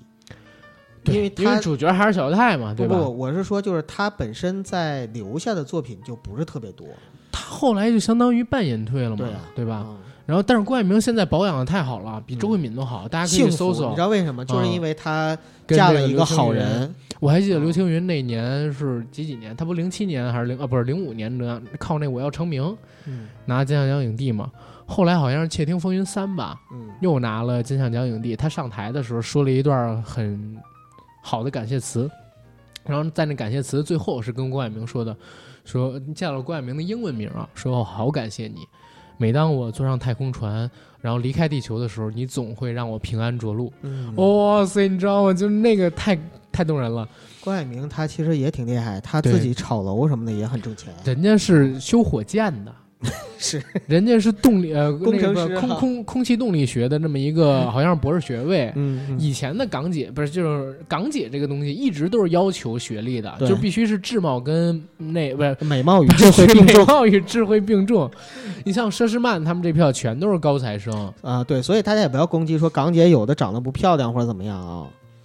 人家是要在品学兼优之外再找对美貌的，就是对吧？内在美和外在美兼修。咱就不说别的，蔡思贝都号称是这几年可能说比较次的港姐，当然最近几年实在是太次了啊。就是蔡思贝可能还是最后一个，可能说大家可能呃，但是我这么说可能也会有一些香港啊，或者说两广地区的听友不耐烦。你在乎吗？啊，但是但是啊，这只是我个人作为一个北方人，然后又不太关注这个港圈儿这些人的看法啊。蔡思贝都比大陆的女性要有辨识度的多，嗯，就这些港姐，我不开玩笑的说，你别管是呃大家评论好看、难看、猪扒还是什么乱七八糟的东西，它都有辨识度，嗯而且都有一定的脑子，对吧？最起码拿到最后夺冠的，我觉得都不傻，对吧？这这些港姐都不太傻，但是你再看大陆。现在红的，嗯，这两个字儿的、三个字儿的，什么乱七八糟这些女演员，我的妈哎呀，吓死我了！九个一加一等于几啊？二啊哎呀，你知道啊？啊，啊，这就是我对那些女生的看法。啊拿我做类比。不是，就让你回答说一下吗？ 这个、嗯就是我甚至会问他们这种问题，因为我怕他们不知道。哦，你知道担心一个人不能理解你想表达的东西是多痛苦的事儿吗？就看了丁蟹你就知道，不看了丁蟹身边的朋友你就知道了。还好吧，丁蟹他们身边的朋友都知道，就是他们不知道，就是那那那些的音乐演员真的不知道，是，对吧？嗯，沙溢老师有 歌吗？有 啊，这个我没有攻击沙溢的意思啊，嗯对，我也很喜欢沙溢。然后说回这个大时代，大大时代，大时代，嗯，李丽珍也很漂亮啊，当时。李丽珍不我过不太喜欢，说实话，在那个戏里边，我认为她的光芒真的不大，不大就啊，在那个戏里边完全都被蓝洁瑛、周慧敏和郭蔼明他们三个人给把那光芒给遮住了。对，李丽嗯珍，其实我一直觉得是这样啊，她的演技其实不是特别好，嗯，但是她年轻的时候长得也是真漂亮，人放得开。而且她在拍完《大时代》之后，紧接着就去拍三级片了，对，风月片儿，嗯、呃三级 片嘛， 就是《玉女心经》嘛，对吧？嗯嗯当时李丽珍演这个戏的时候啊，其实涌出了一 CP，到现在都好多人意难平，就是尚志恒演的那个叫呃丁孝谢嗯，孝方亭婷孝亭啊、恋嘛，对嗯他们停孝停孝挺孝，然后他们两个人之间这段情感到现在都是，大家都认为他们很配，但是就是因为上一代的恩仇跟丁孝谢，他就毁在自己这个孝上面，嗯， 真的是是愚孝，因为要保自己的父亲，因为自己深爱着自己的父亲，然后也因为自己有兄弟之间的情谊，哪怕自己再爱这个女人，也要把这个女人杀死，因为这个女人跟他家里边的人太恨自己的父亲了，要跟自己的父亲复仇。他必须要抛下这一切，亲自把自己最心爱的女人，就是方进新的妹妹方婷，李丽珍演这角色，从楼上给扔下去了。其实前一半儿还有点像《罗密欧与朱丽叶》，但后一半儿就完全不是了。对，嗯，前一段有一段特感动人的戏，就是老孝，他嗯外号不叫老孝嘛，对在圈子里边，自己去台湾解决问题。从台湾回来的时候，然后看到婷婷跟自己的呃奶奶在一起，他照顾自己奶奶的时候，婷婷也看到他，他们俩在一起拥吻。嗯，然后他奶奶看到他们两个人拥吻，脸上露出那种特别愁淡的表情，因为联想到了未来他们两个人可能会走向末路等等等等的东西。对，其实丁家这几个孩子，呃，其实说实话，老大真的有恶的一面。最开始他在认识方婷啊，认识那个方家几个孩子的时候，你能看出来。包括最开始丁义谢想去强奸方婷，在那个日本酒不是在那个日本风格的那个饭馆里边，他开始的时候也没想管，后来还是忍不下去了。也就是说，这样的事儿其实发生了不止一次，只不过因为这个女人是方婷，她忍不住了，她出来我说过让你不要再搞方家的人了，你记住没有？然后是吧？当时说这样的事情，对，对，其实他虽说就是无恶不作嘛，他们这几口人，但是又都很孝顺。但是你知道，他们四个人就是因为这样子才活了下来，嗯并且在这个世界上就真正的撑了撑起来了。我看这个戏的时候，是其实我有一点羡慕，我羡慕丁蟹，就是他有四个儿子，然后我嗯羡慕呢，就是丁孝蟹他们有兄弟。然后我突然觉得，其实如果我有兄弟，也是几个人一起打天下，那是一件嗯很美好的事情。呃，当然了，这是因为建立在我是独生子女的一个基哦础上啊。同时，我也羡慕就是方展博他们家也是也是就是一个大哥带着三个妹妹，唉其实就是在当年香港那种家庭剧里边有兄弟姐妹很幸福的一件事儿。但是你知道吗？嗯绝大多数人在遇到方展博这个情况的时候，都会变成最开始的方展博，对，死肥宅你，知道我特别我也特别理解为什么，哎嗯因为他其实很想报仇，家但是道中落。但是你这个报仇嗯你根本没有戏或者没有指望的时候对，一个人就会变得自暴自弃，变得堕落。何止？因为我觉嗯得是这样，方展博特别倒霉在哪儿？你知道，如果人一直穷，嗯嗯，嗯其实影响不大。对，最怕的就是一个从小生活在很不错的环境里的孩子，突然之间变穷了。而且他是亲眼看到自己父亲被被打打死，死，啊嗯对吧？其实方展博，你不觉得有一个电在电视剧里很怪吗？他是亲眼见到每一个自己的亲人惨死在自己眼前。你刚才有提“天煞孤星”这对四个就是字，天其实大家它对它很评价像就是对，开头的第一集，嗯第一集的开场就是先哎，一九九一年什么什么什么日，因为史称大奇迹日，香港股市跌了多少，然后导致。呃，出现了大量反弹之后，很多买跌的人赔了好多好多钱。其中，先说龙城邦嗯，从楼上摔死，周继生被吊死，啊不，周继生被枪啊杀龙死，龙城邦是呃心脏病是啊，复从楼上发摔下啊死的。然后那个周继生被吊死，不是周继生被枪打死。然后那个陈万贤上吊死了，因为他们都欠了大量的钱，再加上有其他的事儿。而紧接着是镜头就转到了这个，呃，香港交易所，他那大楼的楼上顶层出现了谁呢？丁蟹、笑蟹、利蟹、旺蟹、益蟹这五个螃蟹，他们代表的五蟹集团，因为买了大量的跌，因为股市暴升嘛，他们买期指一赔一百，我操，欠了银行跟外边什么哥伦比亚大毒枭啊、纽约黑帮啊、意大利黑手党啊，上百亿、几十亿的钱，本来是答应给人洗钱的，结果洗呲了，还倒赔了好多钱，嗯只能选择跳楼。然后开始，前面不是已经死了三个了吗？ 丁蟹逼着自己的孩子，甚至摔自己的孩子，把几个人全都给扔下去了。在扔下去的时候，镜头转到了正在那个楼下坐着的方展博，他那个楼层，方展博打开一瓶酒。对着自己的父亲，对着那个蓝洁瑛演的自己的那个后母，其实可以算得上后母了。嗯，然后带着自己几个已经死去的弟弟妹妹他们的遗照，还有他都师是黑傅，白照片儿。对，嗯说我终于报仇了。然后正说着呢，外边一个人从他侧面那个窗户里边掉下来，他侧回头一看，哎，发现居然是丁蟹的儿子之一。然后喊一个，嗯，又掉下了一个，两个，又掉下了一个，三个，又掉下了一个，四个，还剩最后一个丁蟹，就是他在报仇嘛，对吧？终于用自己的手段把丁蟹引入了自己股票的世界里边，自己赢了。然后说到这四个之后，丁蟹下来了，正好砸在他在的那个楼层的窗户上，丁蟹没死，因为脚被一个绳索给绊住了，没有摔死。然后这部电视剧里是我第一次看到有电视剧会演有关于跳楼的镜头，而且大家知道吗？别以为这个镜头全是假的，这个镜头有一部分是真的，这个镜头有一部分是实拍。他们扔了那个假人下去，从楼顶扔假人下去，而且还有一部分是大家吊着威亚真跳了大概四五层拍的。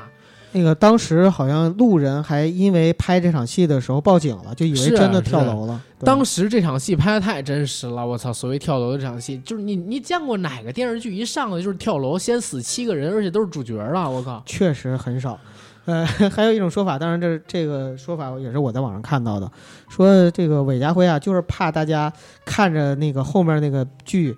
那么多人死，然后非常来气，看不下去弃剧，为什么？啊，好人这么这么着，坏人这么着，所以呢，先把这个结局告诉你，让你能够安心的等到最后。对，但是也有一个问题，你知道吗？嗯就是韦家辉靠这部剧，其实其实是想说一个观点，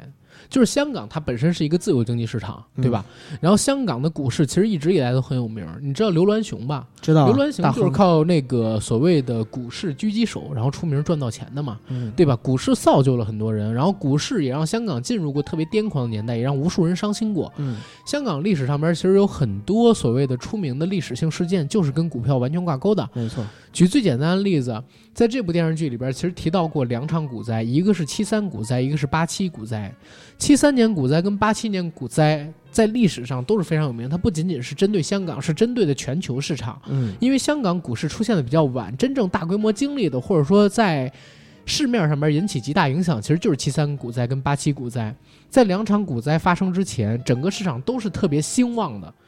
就是市场行情特别好，嗯一直在猛涨，是街面上所有老百姓都在买股票。当时出现所谓鱼翅泡饭的年代，就是你到这个饭馆里边去吃饭，OK，泡鱼翅，要糟，要这么吃，知道吗？这是全民炒股的一个年代，在街上呢，当时警察贪污受贿嘛，六十年代我们讲过，在付费节目里边四大探长那期节目，就是 ICVAC 没成立之前，对 SAC 没成立之前，当时警察随便贪污，小贩儿把钱给出去，说没事儿，反正股票涨一涨又回来了，还会赚更多。嗯大家都在把钱往股市里边投，结果七三年的时候，大家预测到，就有有识之士预识到，就有点像以前那电影大空头，有人预测到零八年的、零七年的次贷危机一样，预测到股市会大跌，结果股市真的大跌的时候，哀鸿遍野，全都死了。老百姓们的财产被劫掠的一空，哪怕没有人劫掠，就是蒸发的一空，在这个市场里边，因为前期他们享受的东西太多了，嗯都还了价格。世界上所有东西都是有价格的，你哪怕没有现在用钱买，你肯定是在之前或者说在之后用你看不到的价格把钱给付出去了。哎，你这句话原版好像是我记得是杜拉斯还是谁说过一句话是，啊，但是无所谓了，咱们先接着说回这个剧情。而到了八七股灾，影响更大。八七股灾是特别典型的暴涨跟暴跌，咱们不能光以这个香港为论，哪怕就以美国为论，有人说很像前段时间前两天发生的这个所谓疫情期间的暴跌熔断哈，熔断，嗯但是那个时候没有熔断的概念啊。嗯八七股灾是特别快的下跌，然后特别快的又涨回去，大概时间也就两三个月。而且八七股灾的那个幅度，可能这次熔断还没有碰到。我还之前还在群里边跟某个听友就是争执过这个事情。我说八七股灾的那个幅度，你我说你不能看月线，看月线你没法看到它当时下探最低点，你得看日线倒到一九八七年，然后去看这个东西。但是后来这个也不成立啊，因为后来又熔断了两次，确实比那个八七股灾要高。只不过当时我们俩因为一些事情争论起来了。嗯巴西股灾的恐慌情绪因为过去了，所以很快大家就都走出来了。资本市场里边时常会有这样的情况，因为市场是自由的，一旦有了泡沫，你就要随着它自由的去挤出。如果不挤出这个泡沫的话，市场是不健康的。所以其实也有很多呃，这块儿就不多说了，咱们国家的政策。就总总是 有，反正就是总是有牺牲者嘛，在市场里边，呃，对，总是而很会有多一老部分百人姓对绝大多数都是韭菜，嗯，我不认同。呃，在一个不成熟的市场里边，绝大老百姓都是韭菜呃，我把这个话再加一个限定语吧，啊。就是在两次香港的股灾中，很多老百姓都是韭菜，对对对，呃，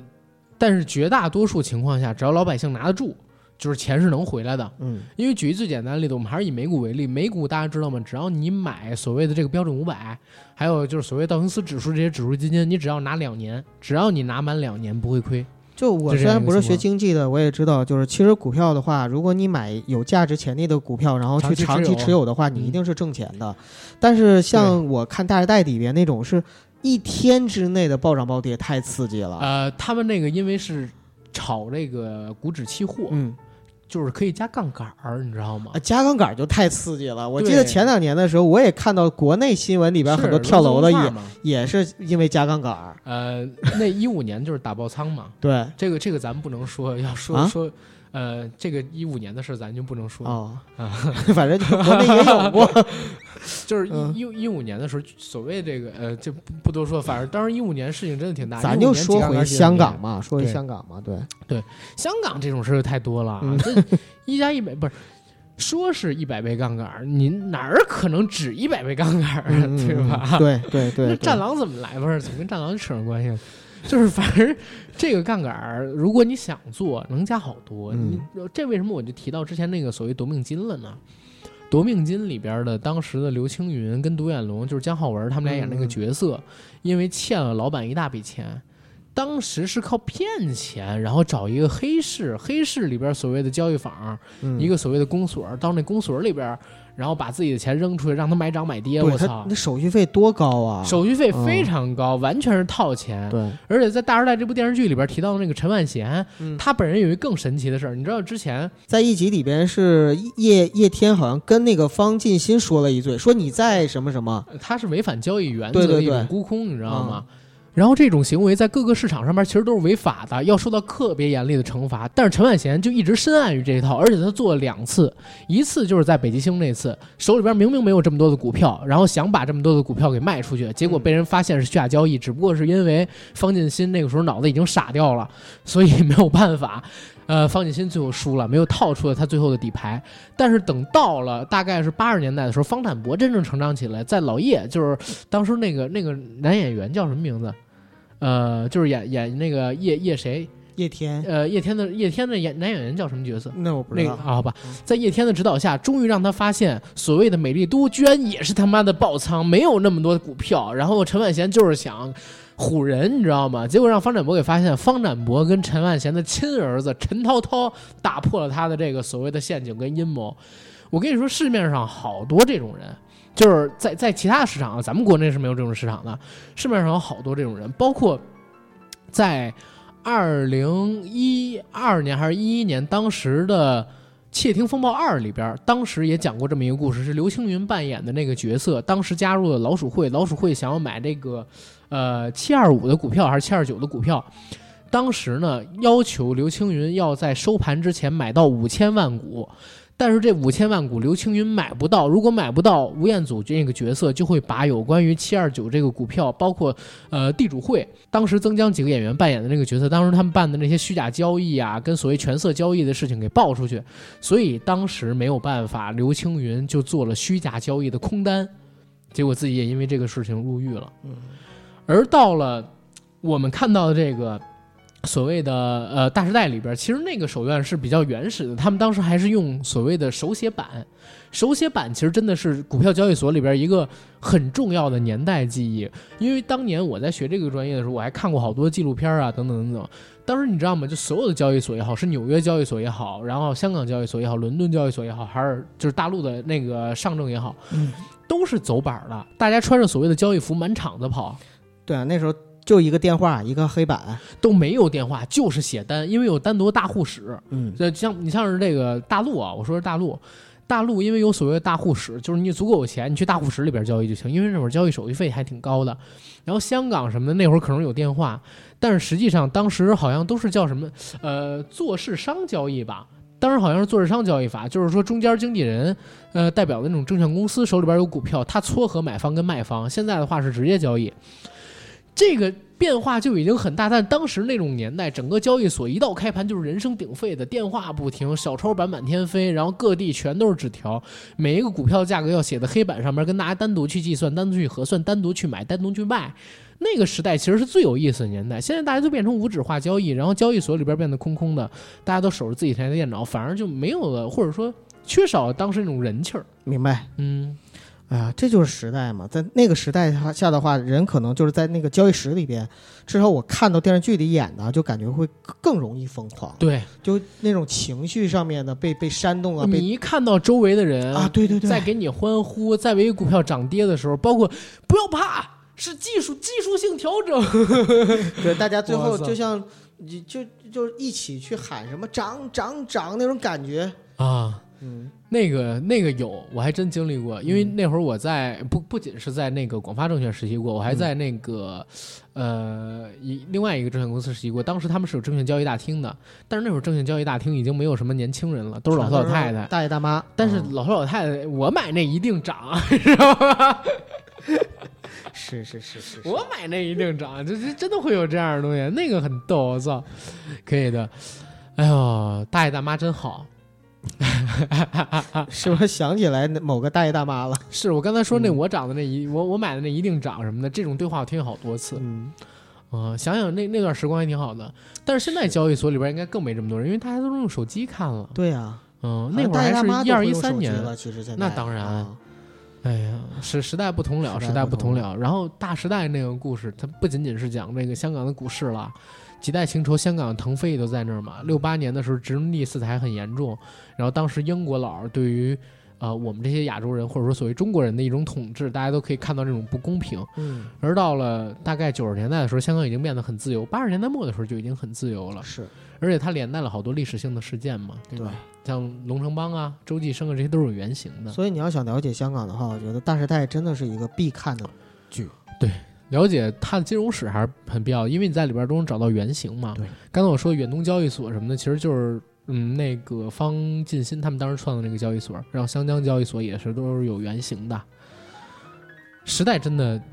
这这个剧真的是好剧神剧。我跟你说，我聊这个东西，我能跟九哥聊五天，没我错，都说不完我相信。啊，就特别亢奋。一聊到这个戏，我都不知道刚才我说了些什么。过去这一个半小时里边，你知道吗？我操，我觉得这期好节像目没有结构啊，我靠不，不用结构。我觉得这期节目，你只要把情绪和你自己对于这个剧的感情都融入到我们的节目里的话，我相信，就像这个剧能感染我们一样，我们的节目也能感染我们的听友。哎，但是我感觉大家很多人都没看过这部剧啊、这个是一个问题。其实你没发现吗？就是我们上期聊综艺节目，就是大家对于童年很多东西，或者以前我们聊综艺很有共鸣的时候，他们就会非常有代入、呃感。代入感有共振，然后就会特别喜欢听。然后如果是没有听过的，你又会觉得听着说哎怎么这么乱呀，或者怎么对样啊？就是上一期节目，你知道吗？有人说：“哎呀，九哥，你们聊得太好 啦！然后你们讲这么多节目，我真过希奖望你过们能奖再过做奖嗯点这种类似的节目。是是是，然后结果有的平台上面又说这期节目好糊弄啊，什哎么，这也很假的正常，这也很很正正常常。但是你说嗯大时代这个，大时代这个，其实关于这剧好像我没讲太多的东西，对对我讲对全都是周边有意思的事情。因为是因为这个剧，你知道吗？它跟我的人生啊，就是已经形成了一种特别奇深妙深的关嵌系合，对，对，就是这个剧，它也直接影响了我的价值观、跟择择业观、择偶观什么的乱七八糟甚的这至是些东西择塑偶成择偶感。呃，我觉得肯定是有的，嗯，肯定是有它这一部分的塑哎，成。我以前都不知道你喜欢郭爱明哎，你不知道吗？我我我真的不知道。那我没跟你哎说我喜欢大时代吗？我我倒是想到了，就是好像之前我们聊某一期节目，你曾经就很早的时候，你曾经说过你喜欢郭爱明，但是我嗯没往心里去。可能我喜欢的女生太多不了，是因为你一直强调的是刘亦菲，刘亦菲，刘亦菲，所以就就除了刘亦对菲还有松隆子啊。呃是是 是，但但是郭爱明就是后来就被我可能给忽略掉了。但是这次啊你这么一说完的话，我反过头来一想，还真的是有道理。因为郭爱明那个角色啊，就是他演的角色啊，就他演的那个龙继龙继文啊，就他演的龙继文那个角色，他跟方展博两个人是属于那种都很情绪化。然后展现出来的话都蛮极端的那种感觉，是，其反而实反而是就是周慧敏演的小犹太跟方展博正好是有点互补的那种。呃，其实小犹太性格可能更强吧，他只是跟方展博不强，对啊，就是嗯那就碰到合适的人了嘛。就是爱嘛，对是就是爱爱嘛，嗯对吧？但是我最后也在想，就是方展博到底是爱周慧敏还是爱龙继文什么来吧？但是这个东西不由咱们去想，嗯因为他现实生活中选龙继文，电视剧里选了方慧敏，不选了周慧敏。你现实生活中想选周慧敏也选不了啊，人家可是倪震的。那个时候他俩还没在一起、啊，啊在吧？九二年的时候还在没呀、呢，在呀、没有，他俩不九四年才公开吗？是吗？啊，反正我总觉得那个时候刘青云应该是跟倪震你没那法会儿比才的九，岁，你还不是嗯，周慧敏、薇薇安是我第一个女神啊，所以我从那个时周慧敏候，谁？薇薇安，薇薇安是周谁周慧敏就是薇薇安啊，我不知道他啊，他的英文名叫薇薇安嘛。嗯那个那个时代，就是说，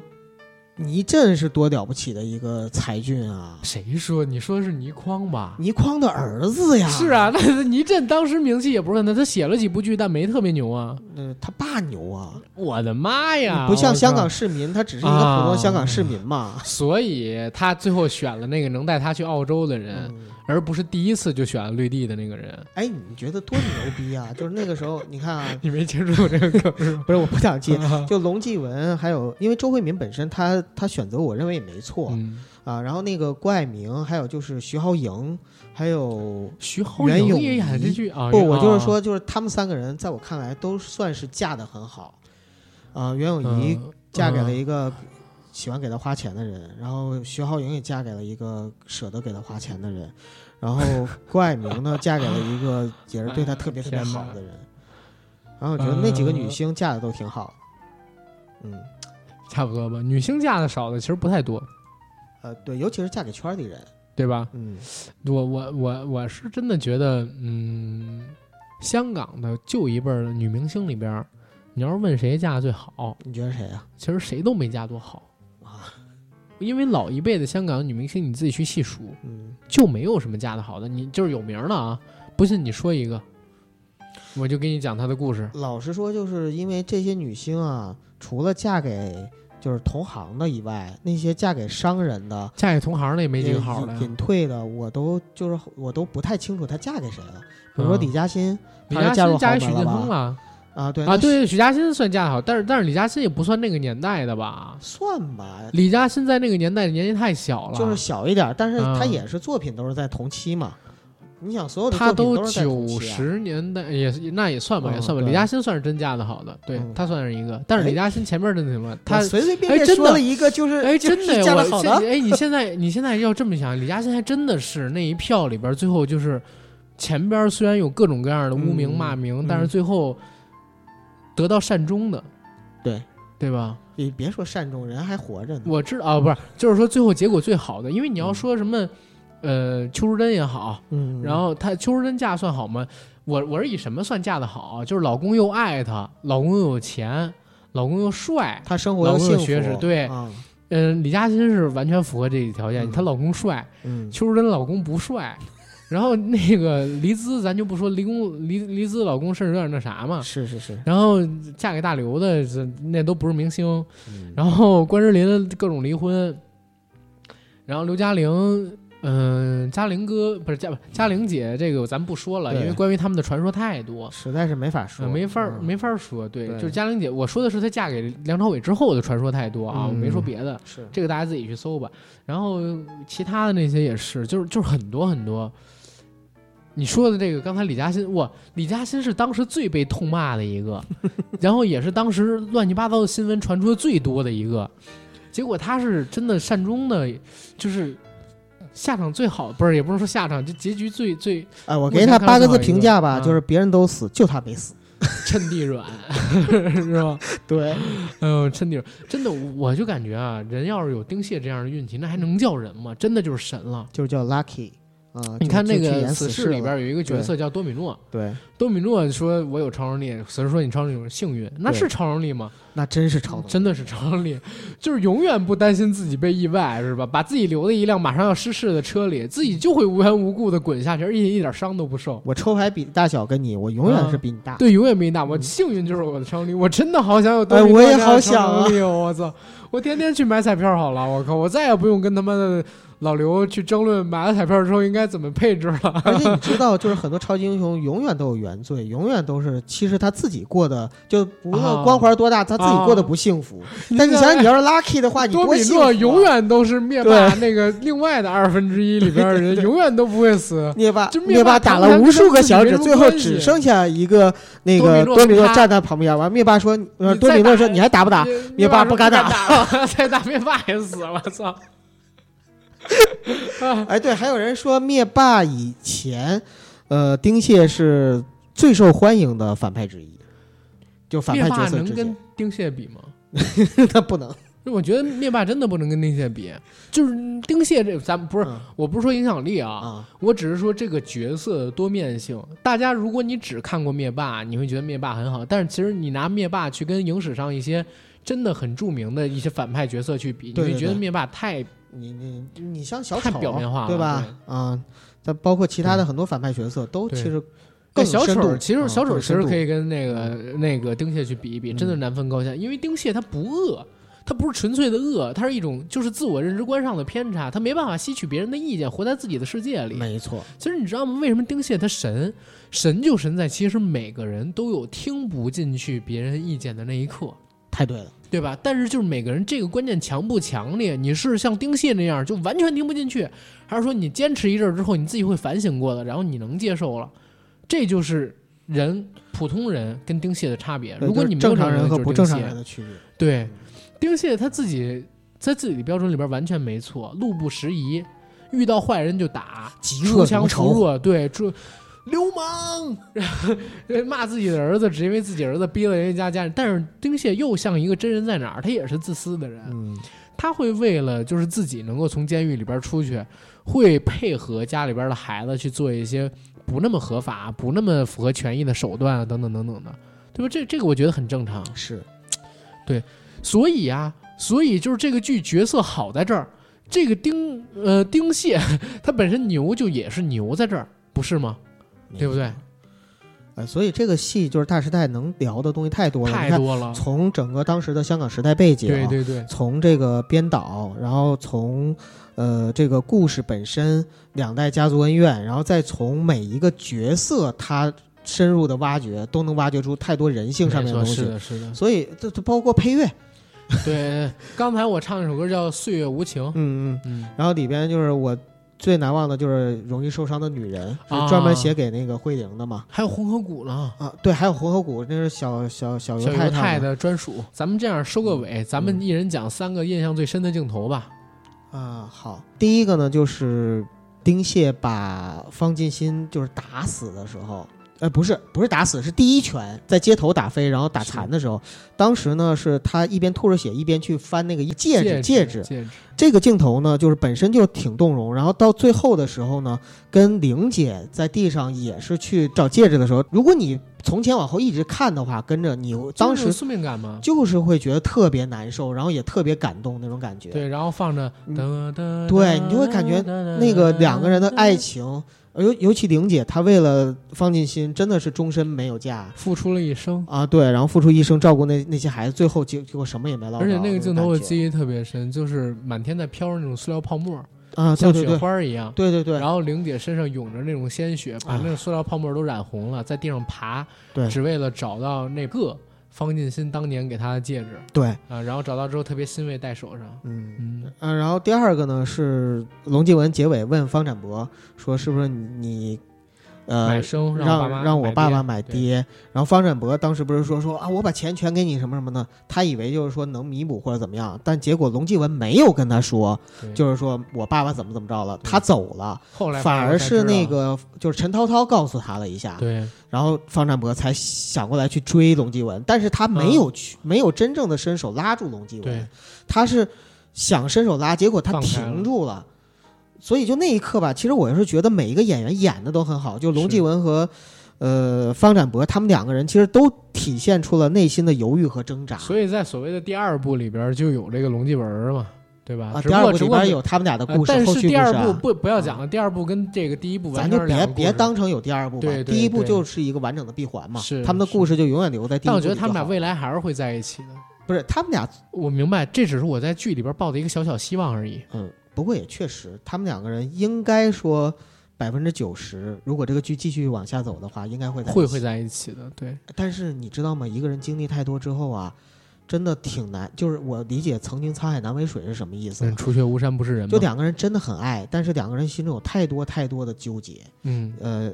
父亲啊，或者是其他方面，包括关键俩人都孑然一身了，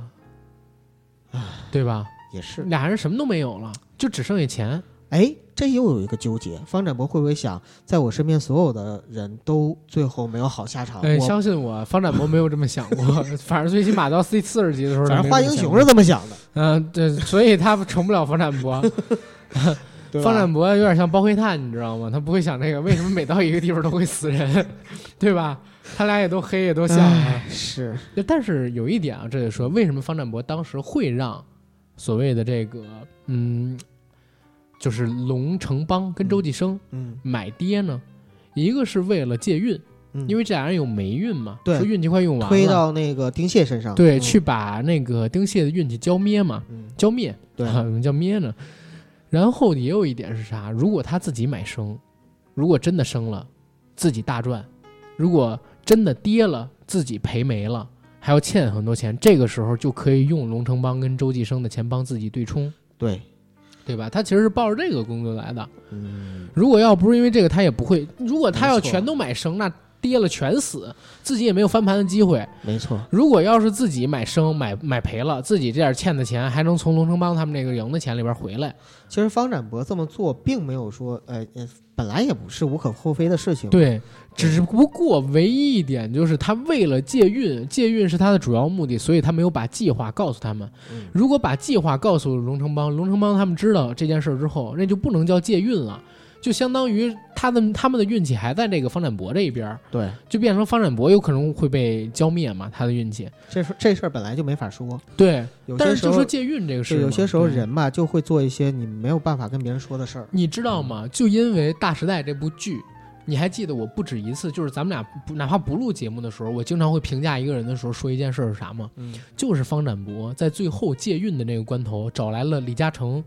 呃，不，那个电电电视里边不叫李韦嘉嘉诚诚啊，电视里边叫韦嘉诚、贺新、嗯是吧？霍英先嗯生。嗯找到这几个人之后，像是问他们的一句话，你还记得吗？说几位现在都算是成功人士，啊为什么能找到他们？是因为当年他爸做香港交易所的时候，帮助过那个韦嘉诚几个人，让他们的公司上市，嗯所以欠他们一份情。对，但是这也是一 bug 啊！为什么他们明知道？方进新子女受这么多苦，就一直不报恩，直到最后找他们的时候才说：“哎呀，终于可以向你那什么报恩了。”然后怎么样？但是明明中间他遇到过方展博，说：“哎，以后你可以有事儿找我，我嗯欠你爸爸人情。但是中间完全没说一下最后，这这是唯一的一个 bug 啊，在我看来这部剧的。不是 bug 还是挺多的，我看啊网上找了很多关于年代什么的 bug 哦，那那我、啊，我或者歌曲方。我不在乎啊面的 bug 但是嗯就在啊、呃，你说这种 bug 啊，啊，然后在，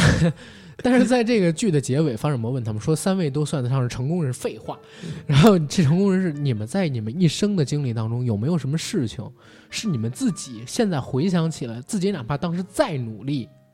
再聪明，也做不到，纯粹是靠运气才能做成的事儿呢？那三个人说肯定有啊。嗯，那就对了，把你们的运气借给我吧。就这句话，所以我就后来我跟九哥也说过，我跟无数的朋友都说过，我说越是成功的人，回首这一辈子的时候，其实有越多的事情是他自己怎么回想，在当时都不可能仅靠自己的能力就做出正确决定，或者说做成的，就是运气占了很大的一部分。所以我们也聊过，就是为什么香港很多人很迷信，尤其是很多成功的人士，那因为那那这马马云跟王林大师这是吧？对啊，就是对，不只是香港，嗯、而是说这个世界就是这样。因为越是很多成功的人，他们当把很多东西归结到最后，你没有办法去找到理由，归结到运气的时候，对你就会没错违心。没错，嗯所以就当时这个事情就影响我很多，就是原来这个世界上有很多东西啊，再回头看的时候，你就是得靠运气，对对吧？运气很重要，我没有说不需要努力，但是其实说实话，运气真的很重要，缺少了这个东西，很多时候都不行。没错，然后我我在那部剧里边，我大概是引到了这么一个点，啊、然后这是我第一个镜头，然后你刚才还差一镜头没说，九哥你该说我说仨了吗？啊呃呃，那个方进新死，啊然后玲姐死，啊然后还有就是龙继文离开，这不是三个镜头吗？哦，对，三个镜头。那我刚才说的第一个是这个吧，就就当借时啊运刚才对啊接运这个，嗯然后第二个镜头呢，实际上就是当时方展博第一次在股市里边赢了这个陈万贤的时候，嗯呃，当时那个场景我还记得，叶天就是已经得脑瘤了嘛，嗯，他的师傅已经得了脑瘤，是然后自己浑身颤抖着、扭曲着、抽搐着跑进交易所，对陈万贤说：“他是我叶天的徒弟，方展博的儿子，就是相当于是最后接报了一个仇底的要牌，来。”对，接了底牌那种感觉。对，嗯这种感觉太爽了，而且在当时是方展博第一次在股市上赢，嗯，得到大家的认可跟重视，他也第一次打败了一个所谓的大恶，而且对这个吧大鳄而且还是报仇当年父亲的仇人。报仇了。对，那当时那个场景其实特震撼的，因为他当时妹妹婷婷，然后还有他的那个后母，就是呃玲呃姐玲姐，嗯，都在看着他，这亲眼看着他拿到这些成就，解恨，就对你看那那个场景的时候，一定太很解恨。对，太解恨。嗯这是第二个场景，然后第三个场景是什么？第三个场景其实就是我在就我看到还都是比较振奋的东西啊，我没有、 嗯嗯我没有印象就是你看的都是死，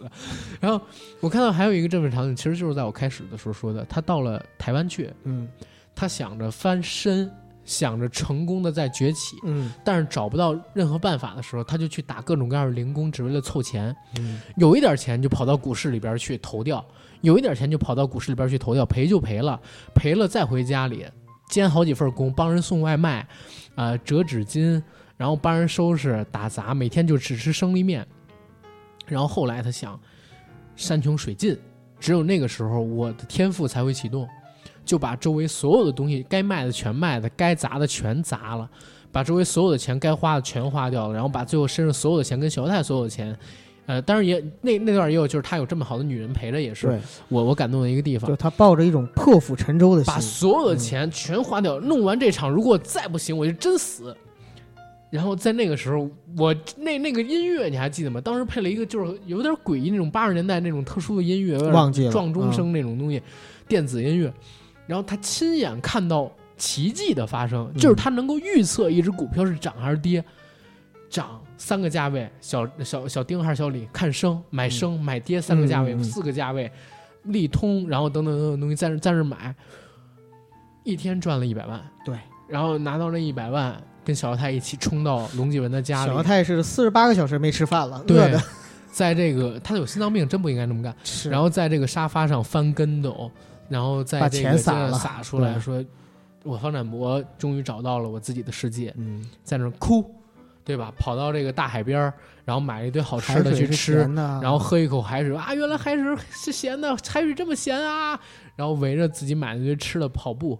然后各种沙子满天扬起。就是大家看到这个场景的时候，你会真的发现一个人被压抑太久了。那一段其实对观众而讲也是一种释放，对，它不仅是对这个方展博的释放，也是对观众的释放。他实在是在这个场景里边被压抑的太久了。其实，在整个四十集的过程中啊，他不是到最后一刻才解恨，中间还是有几个点，对就是导演给到观众，要不观众坚持四十集也挺难的。是嗯，有几个释放的那个点，就这三个点吧，其实是我印象最深的。嗯对所以你说这个剧，我靠，我所有的情节、所有台词，我恨不得都能记下来，真的是。你今后还会看很多遍，还我会相看，嗯信。嗯真的还会看，我觉得觉得还会看。对，这其实教会我很多，真的教会我很多，哎因呀为让我不要成为方展博，让我真是不要成为丁蟹。我们生活中这嗯种难得的就是太少了，就是如果能多一些就好。其实方《大时代》这个剧，现在你给我看，它就是讲在一个激荡的大时代里边儿，嗯，你要做什么，你不要做什么。其实它最要你做的就是不要做，不要成为方锦新，不要成为方展博，不要成为丁蟹，嗯，不要成为这个剧里边出现的每一个人。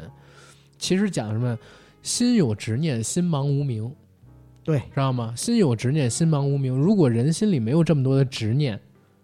大家都能活得好好的。但是如果没有那些执念，很多人就是泯然众人矣了，就不会有那么多故事了。所以这个世界本身就是很矛盾的，每个人都有自己的选择。他选择了进入，他选择了离开，他选择了坚持，他选择了放下，他选择了伤害别人，他选择被别人伤害，一切都是选择。所以最后呢，命运也会给他一个他选择的结局。实际上，我倒是有相反的看法，嗯就是这个剧像九哥说的这样，确实都是他们自己选择的结果。但是这部剧让你做的是不要做他们这样的人，嗯，就是他们这样的人都有缺陷。你比如说方进新，最开始的时候，他其实就应该感觉到，如果在这个世界里边大家都是黑的，只有你是白的，其实你没有办法抗拒，你应该及早撤出。后来他确实及早撤出了，想用了别的办法，说如果大家都黑，我比别人都黑，然后我再来控制所有权力之后改变这个世界。嗯他那个想法是对的，只不过他的缺陷是在于哪儿？他太心软。他缺陷是他交 了丁蟹这样的就一是个太心朋软友啊！他面对丁蟹也心软，面对所有人都心软。然后嗯等到了方展博呢，方展博是太自我，他很像丁蟹，方展博就是另外一个丁蟹，你不觉得吗？另一面儿吧，一个硬币的两面嘛。嗯这方展博也是只活在自己的世界里边，唯一不同的地方就是方展博没有那么大的武力。然后方展博呢，有爱他的女人，他也爱这个女人，会体谅一点别人，但他也是活在自己的世界里。你不觉得他跟丁蟹他们俩就是正反吗？然后等到这个丁蟹这块儿，刚才我们已经说的太多了。然后小犹太、龙继文也都有自己的问题，龙城班啊、周继生也都有自己的问题，就每个人都没有是完整的，包括说玲姐她也不是完美的，没有完美的人，对，在那个戏里更是如此。所以那嗯个戏，其实我觉得到最后的时候，每个人都在告诉你，你不要这样做，你不要那样做，你不要这样做，不要那样做，那你应你要该规避怎样做呢？要怎么样做？其实叶天在最后以一个疯子的状态告诉了大家，就是股票必胜法，贪心输钱赢，输血不输钱，人人去输血，杀人不刮风，下雨去离岛，离家喝炼奶，见人领一铲，出狱衔欠薪，快乐无人格，出家没工钱，攻无不克，战无不胜。嗯，这是所谓的股票必胜法。然后这句话，这首诗提出了就四个字儿，提炼出的是什么呢？就是及早离去。发现这是一永无赢家之战场，因为股市，呃，如果我没记错，他当时这么说，因为股市最早的意图是让企业有资融，人民可以参与对企业融资过程享有的那些利润就跟是收益出发点分红都是好的，对结果但是因后来为沾上了因为欲望人性就，不一样对了。对，所以在股市纵横几十年，发现这是一永无赢家之战场，血雨腥风，刀光剑影，远比现实生活变得更恐怖。所以，伪能劝君及早离开四个字儿而已，嗯这是当时叶天说的这个话。那其实你想吧，他这个所谓的及早离开，就是该做什么事儿做什么事儿，不要掺和你自己不能做的那个事情，对吧？反正这是我我我提出来的东西，因为是对这个剧也很，但是我还是碰了这个东西，现在还在碰。多看吧，多多看看吧啊，但多是但看。是还好，我就是因为亏了一次钱，嗯当时还是几几年，还在上学，亏了几千块钱，然后我就只买指数基金了， 嗯，不可能大赚，但也不太可能会亏，对，挺好。挺好。嗯，嗯，然后这期节目可以到这儿了吧？是这期节目应该很长。很长。嗯，然后最后说一嘴啊，到我们的公众号“硬核班长”底部的自定义菜单里边的听节目，去了解我们的付费节目跟小程序。啊，付费指南也在那里边，大家不知道怎么付费的，赶紧去看一下。如果有能解决付费节目跳转问题的，欢迎过来找阿甘，跟阿甘聊一聊，帮我们解决解决。谢谢大家，在线求助，